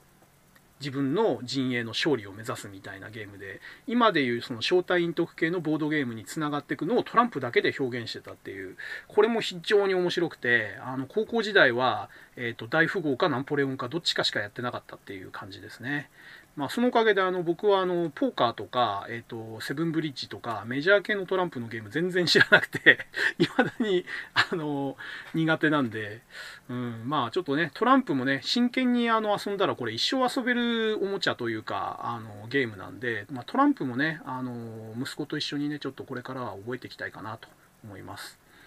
えー、あとは、えっ、ー、と、まあ、小学校の頃に多分出たと思うんですけど、UNO。UNO ですね。まあ、これもね、あのー、ほとんどの人は、僕も含めて、ほとんどの人は正式なルールで遊んでないっていうことがよく言われてるんですけども、本当はなんかあの、カード自体に得点があって、その得点を累積してってっていう、何ゲームか遊ぶっていうゲームらしいんですよね。まあみんな大体早上がりルールでやってたような気がしますけども、うん、まあ、あの、UNO もあのいろんなテーマで出ててあの僕もつい先日あの息子用にドラえもんバージョン買ったんでまあ UNO もこれからも人生ゲームと同じようにあの末永く遊ばれていくゲームなのかなと思いますね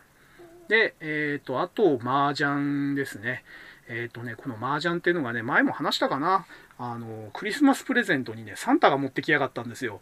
サンタクロースおめえ、小学生のクリスマスプレゼントに麻雀パイ持ってくるかっつう話なんですよね。それもあの、ドンジャラでもないし、あの、プラスチック製の安いやつでもないし、えー、なんかね、竹の、あの裏裏地になってる練りパイでどう考えても数万円するね今の今は価値わかるんですけどもあのなんか高級な麻雀パイだったんですよでそれがねなんか小学生のクリスマスプレゼントとしてサンタから届けられる家庭ってどうなのって思うんですけどもまあそれが届いた日のあの父親の笑顔は今でも忘れられませんねあのプレゼント開けて「おうお前プレゼント何もらったんだ?」って言われて「いやなんだかわかんないけどこれ多分麻雀だよ」って言ったら「そうかじゃあ俺が教えてやるよ!」ってこう満面の笑みであの話したね父親の笑顔がいまだに私はもう忘れられないですね。うんあれはやっぱり自分が遊びたかったんでしょうね。まあ、うちはあの僕と弟とあの両親の4人家族だったんで、あの小学生から麻雀を教えられてもうワンワン泣きながら麻雀を覚えたんでただねあの家庭麻雀であのなんていうのかな過激な掛け事とかもしなかったしあの何ねあのチョンボとか失敗してもあの笑いながら教えてもらえる環境で教わったんで、まあ、そういう意味ではあの平和な、えー、麻雀教育だったなという意味ではちょっと感謝はしてますね。はい。あ、で、気がつけばもうちょっと2時間超えたみたいだし、えー、ちょっと話的にも区切りがいいところなので、えー、今日の、えー、昭和のボードゲームを語る、えまあ、アナログゲームを語るというのは、えーと、これくらいで、え終わりにしたいと思います。え次回はですね、えーと、テーマちょっと何しようか考えてたんですけども、え昭和の僕の子供時代といえば、えやっぱりですね、スーパーロボットじゃないかと。いうことで、えー、次回のテーマはですね、え、昭和のスーパーロボットを語る、え、1970年代から80年代の、え日本ならではの、え世界にですねあの類を見ない文化である巨大スーパーロボットの、え変遷について、えー、いろいろ語ってみたいなと思います。はい。えー、じゃあ、ここまでですね、えー、私の独り言を聞いていただいたブラジルの人、ありがとうございました。えー、次回もよろしくお願いいたします。えここまでお話をしてましたのは DSK こと大輔でした。それではまた次回よろしくお願いいたします。さようなら。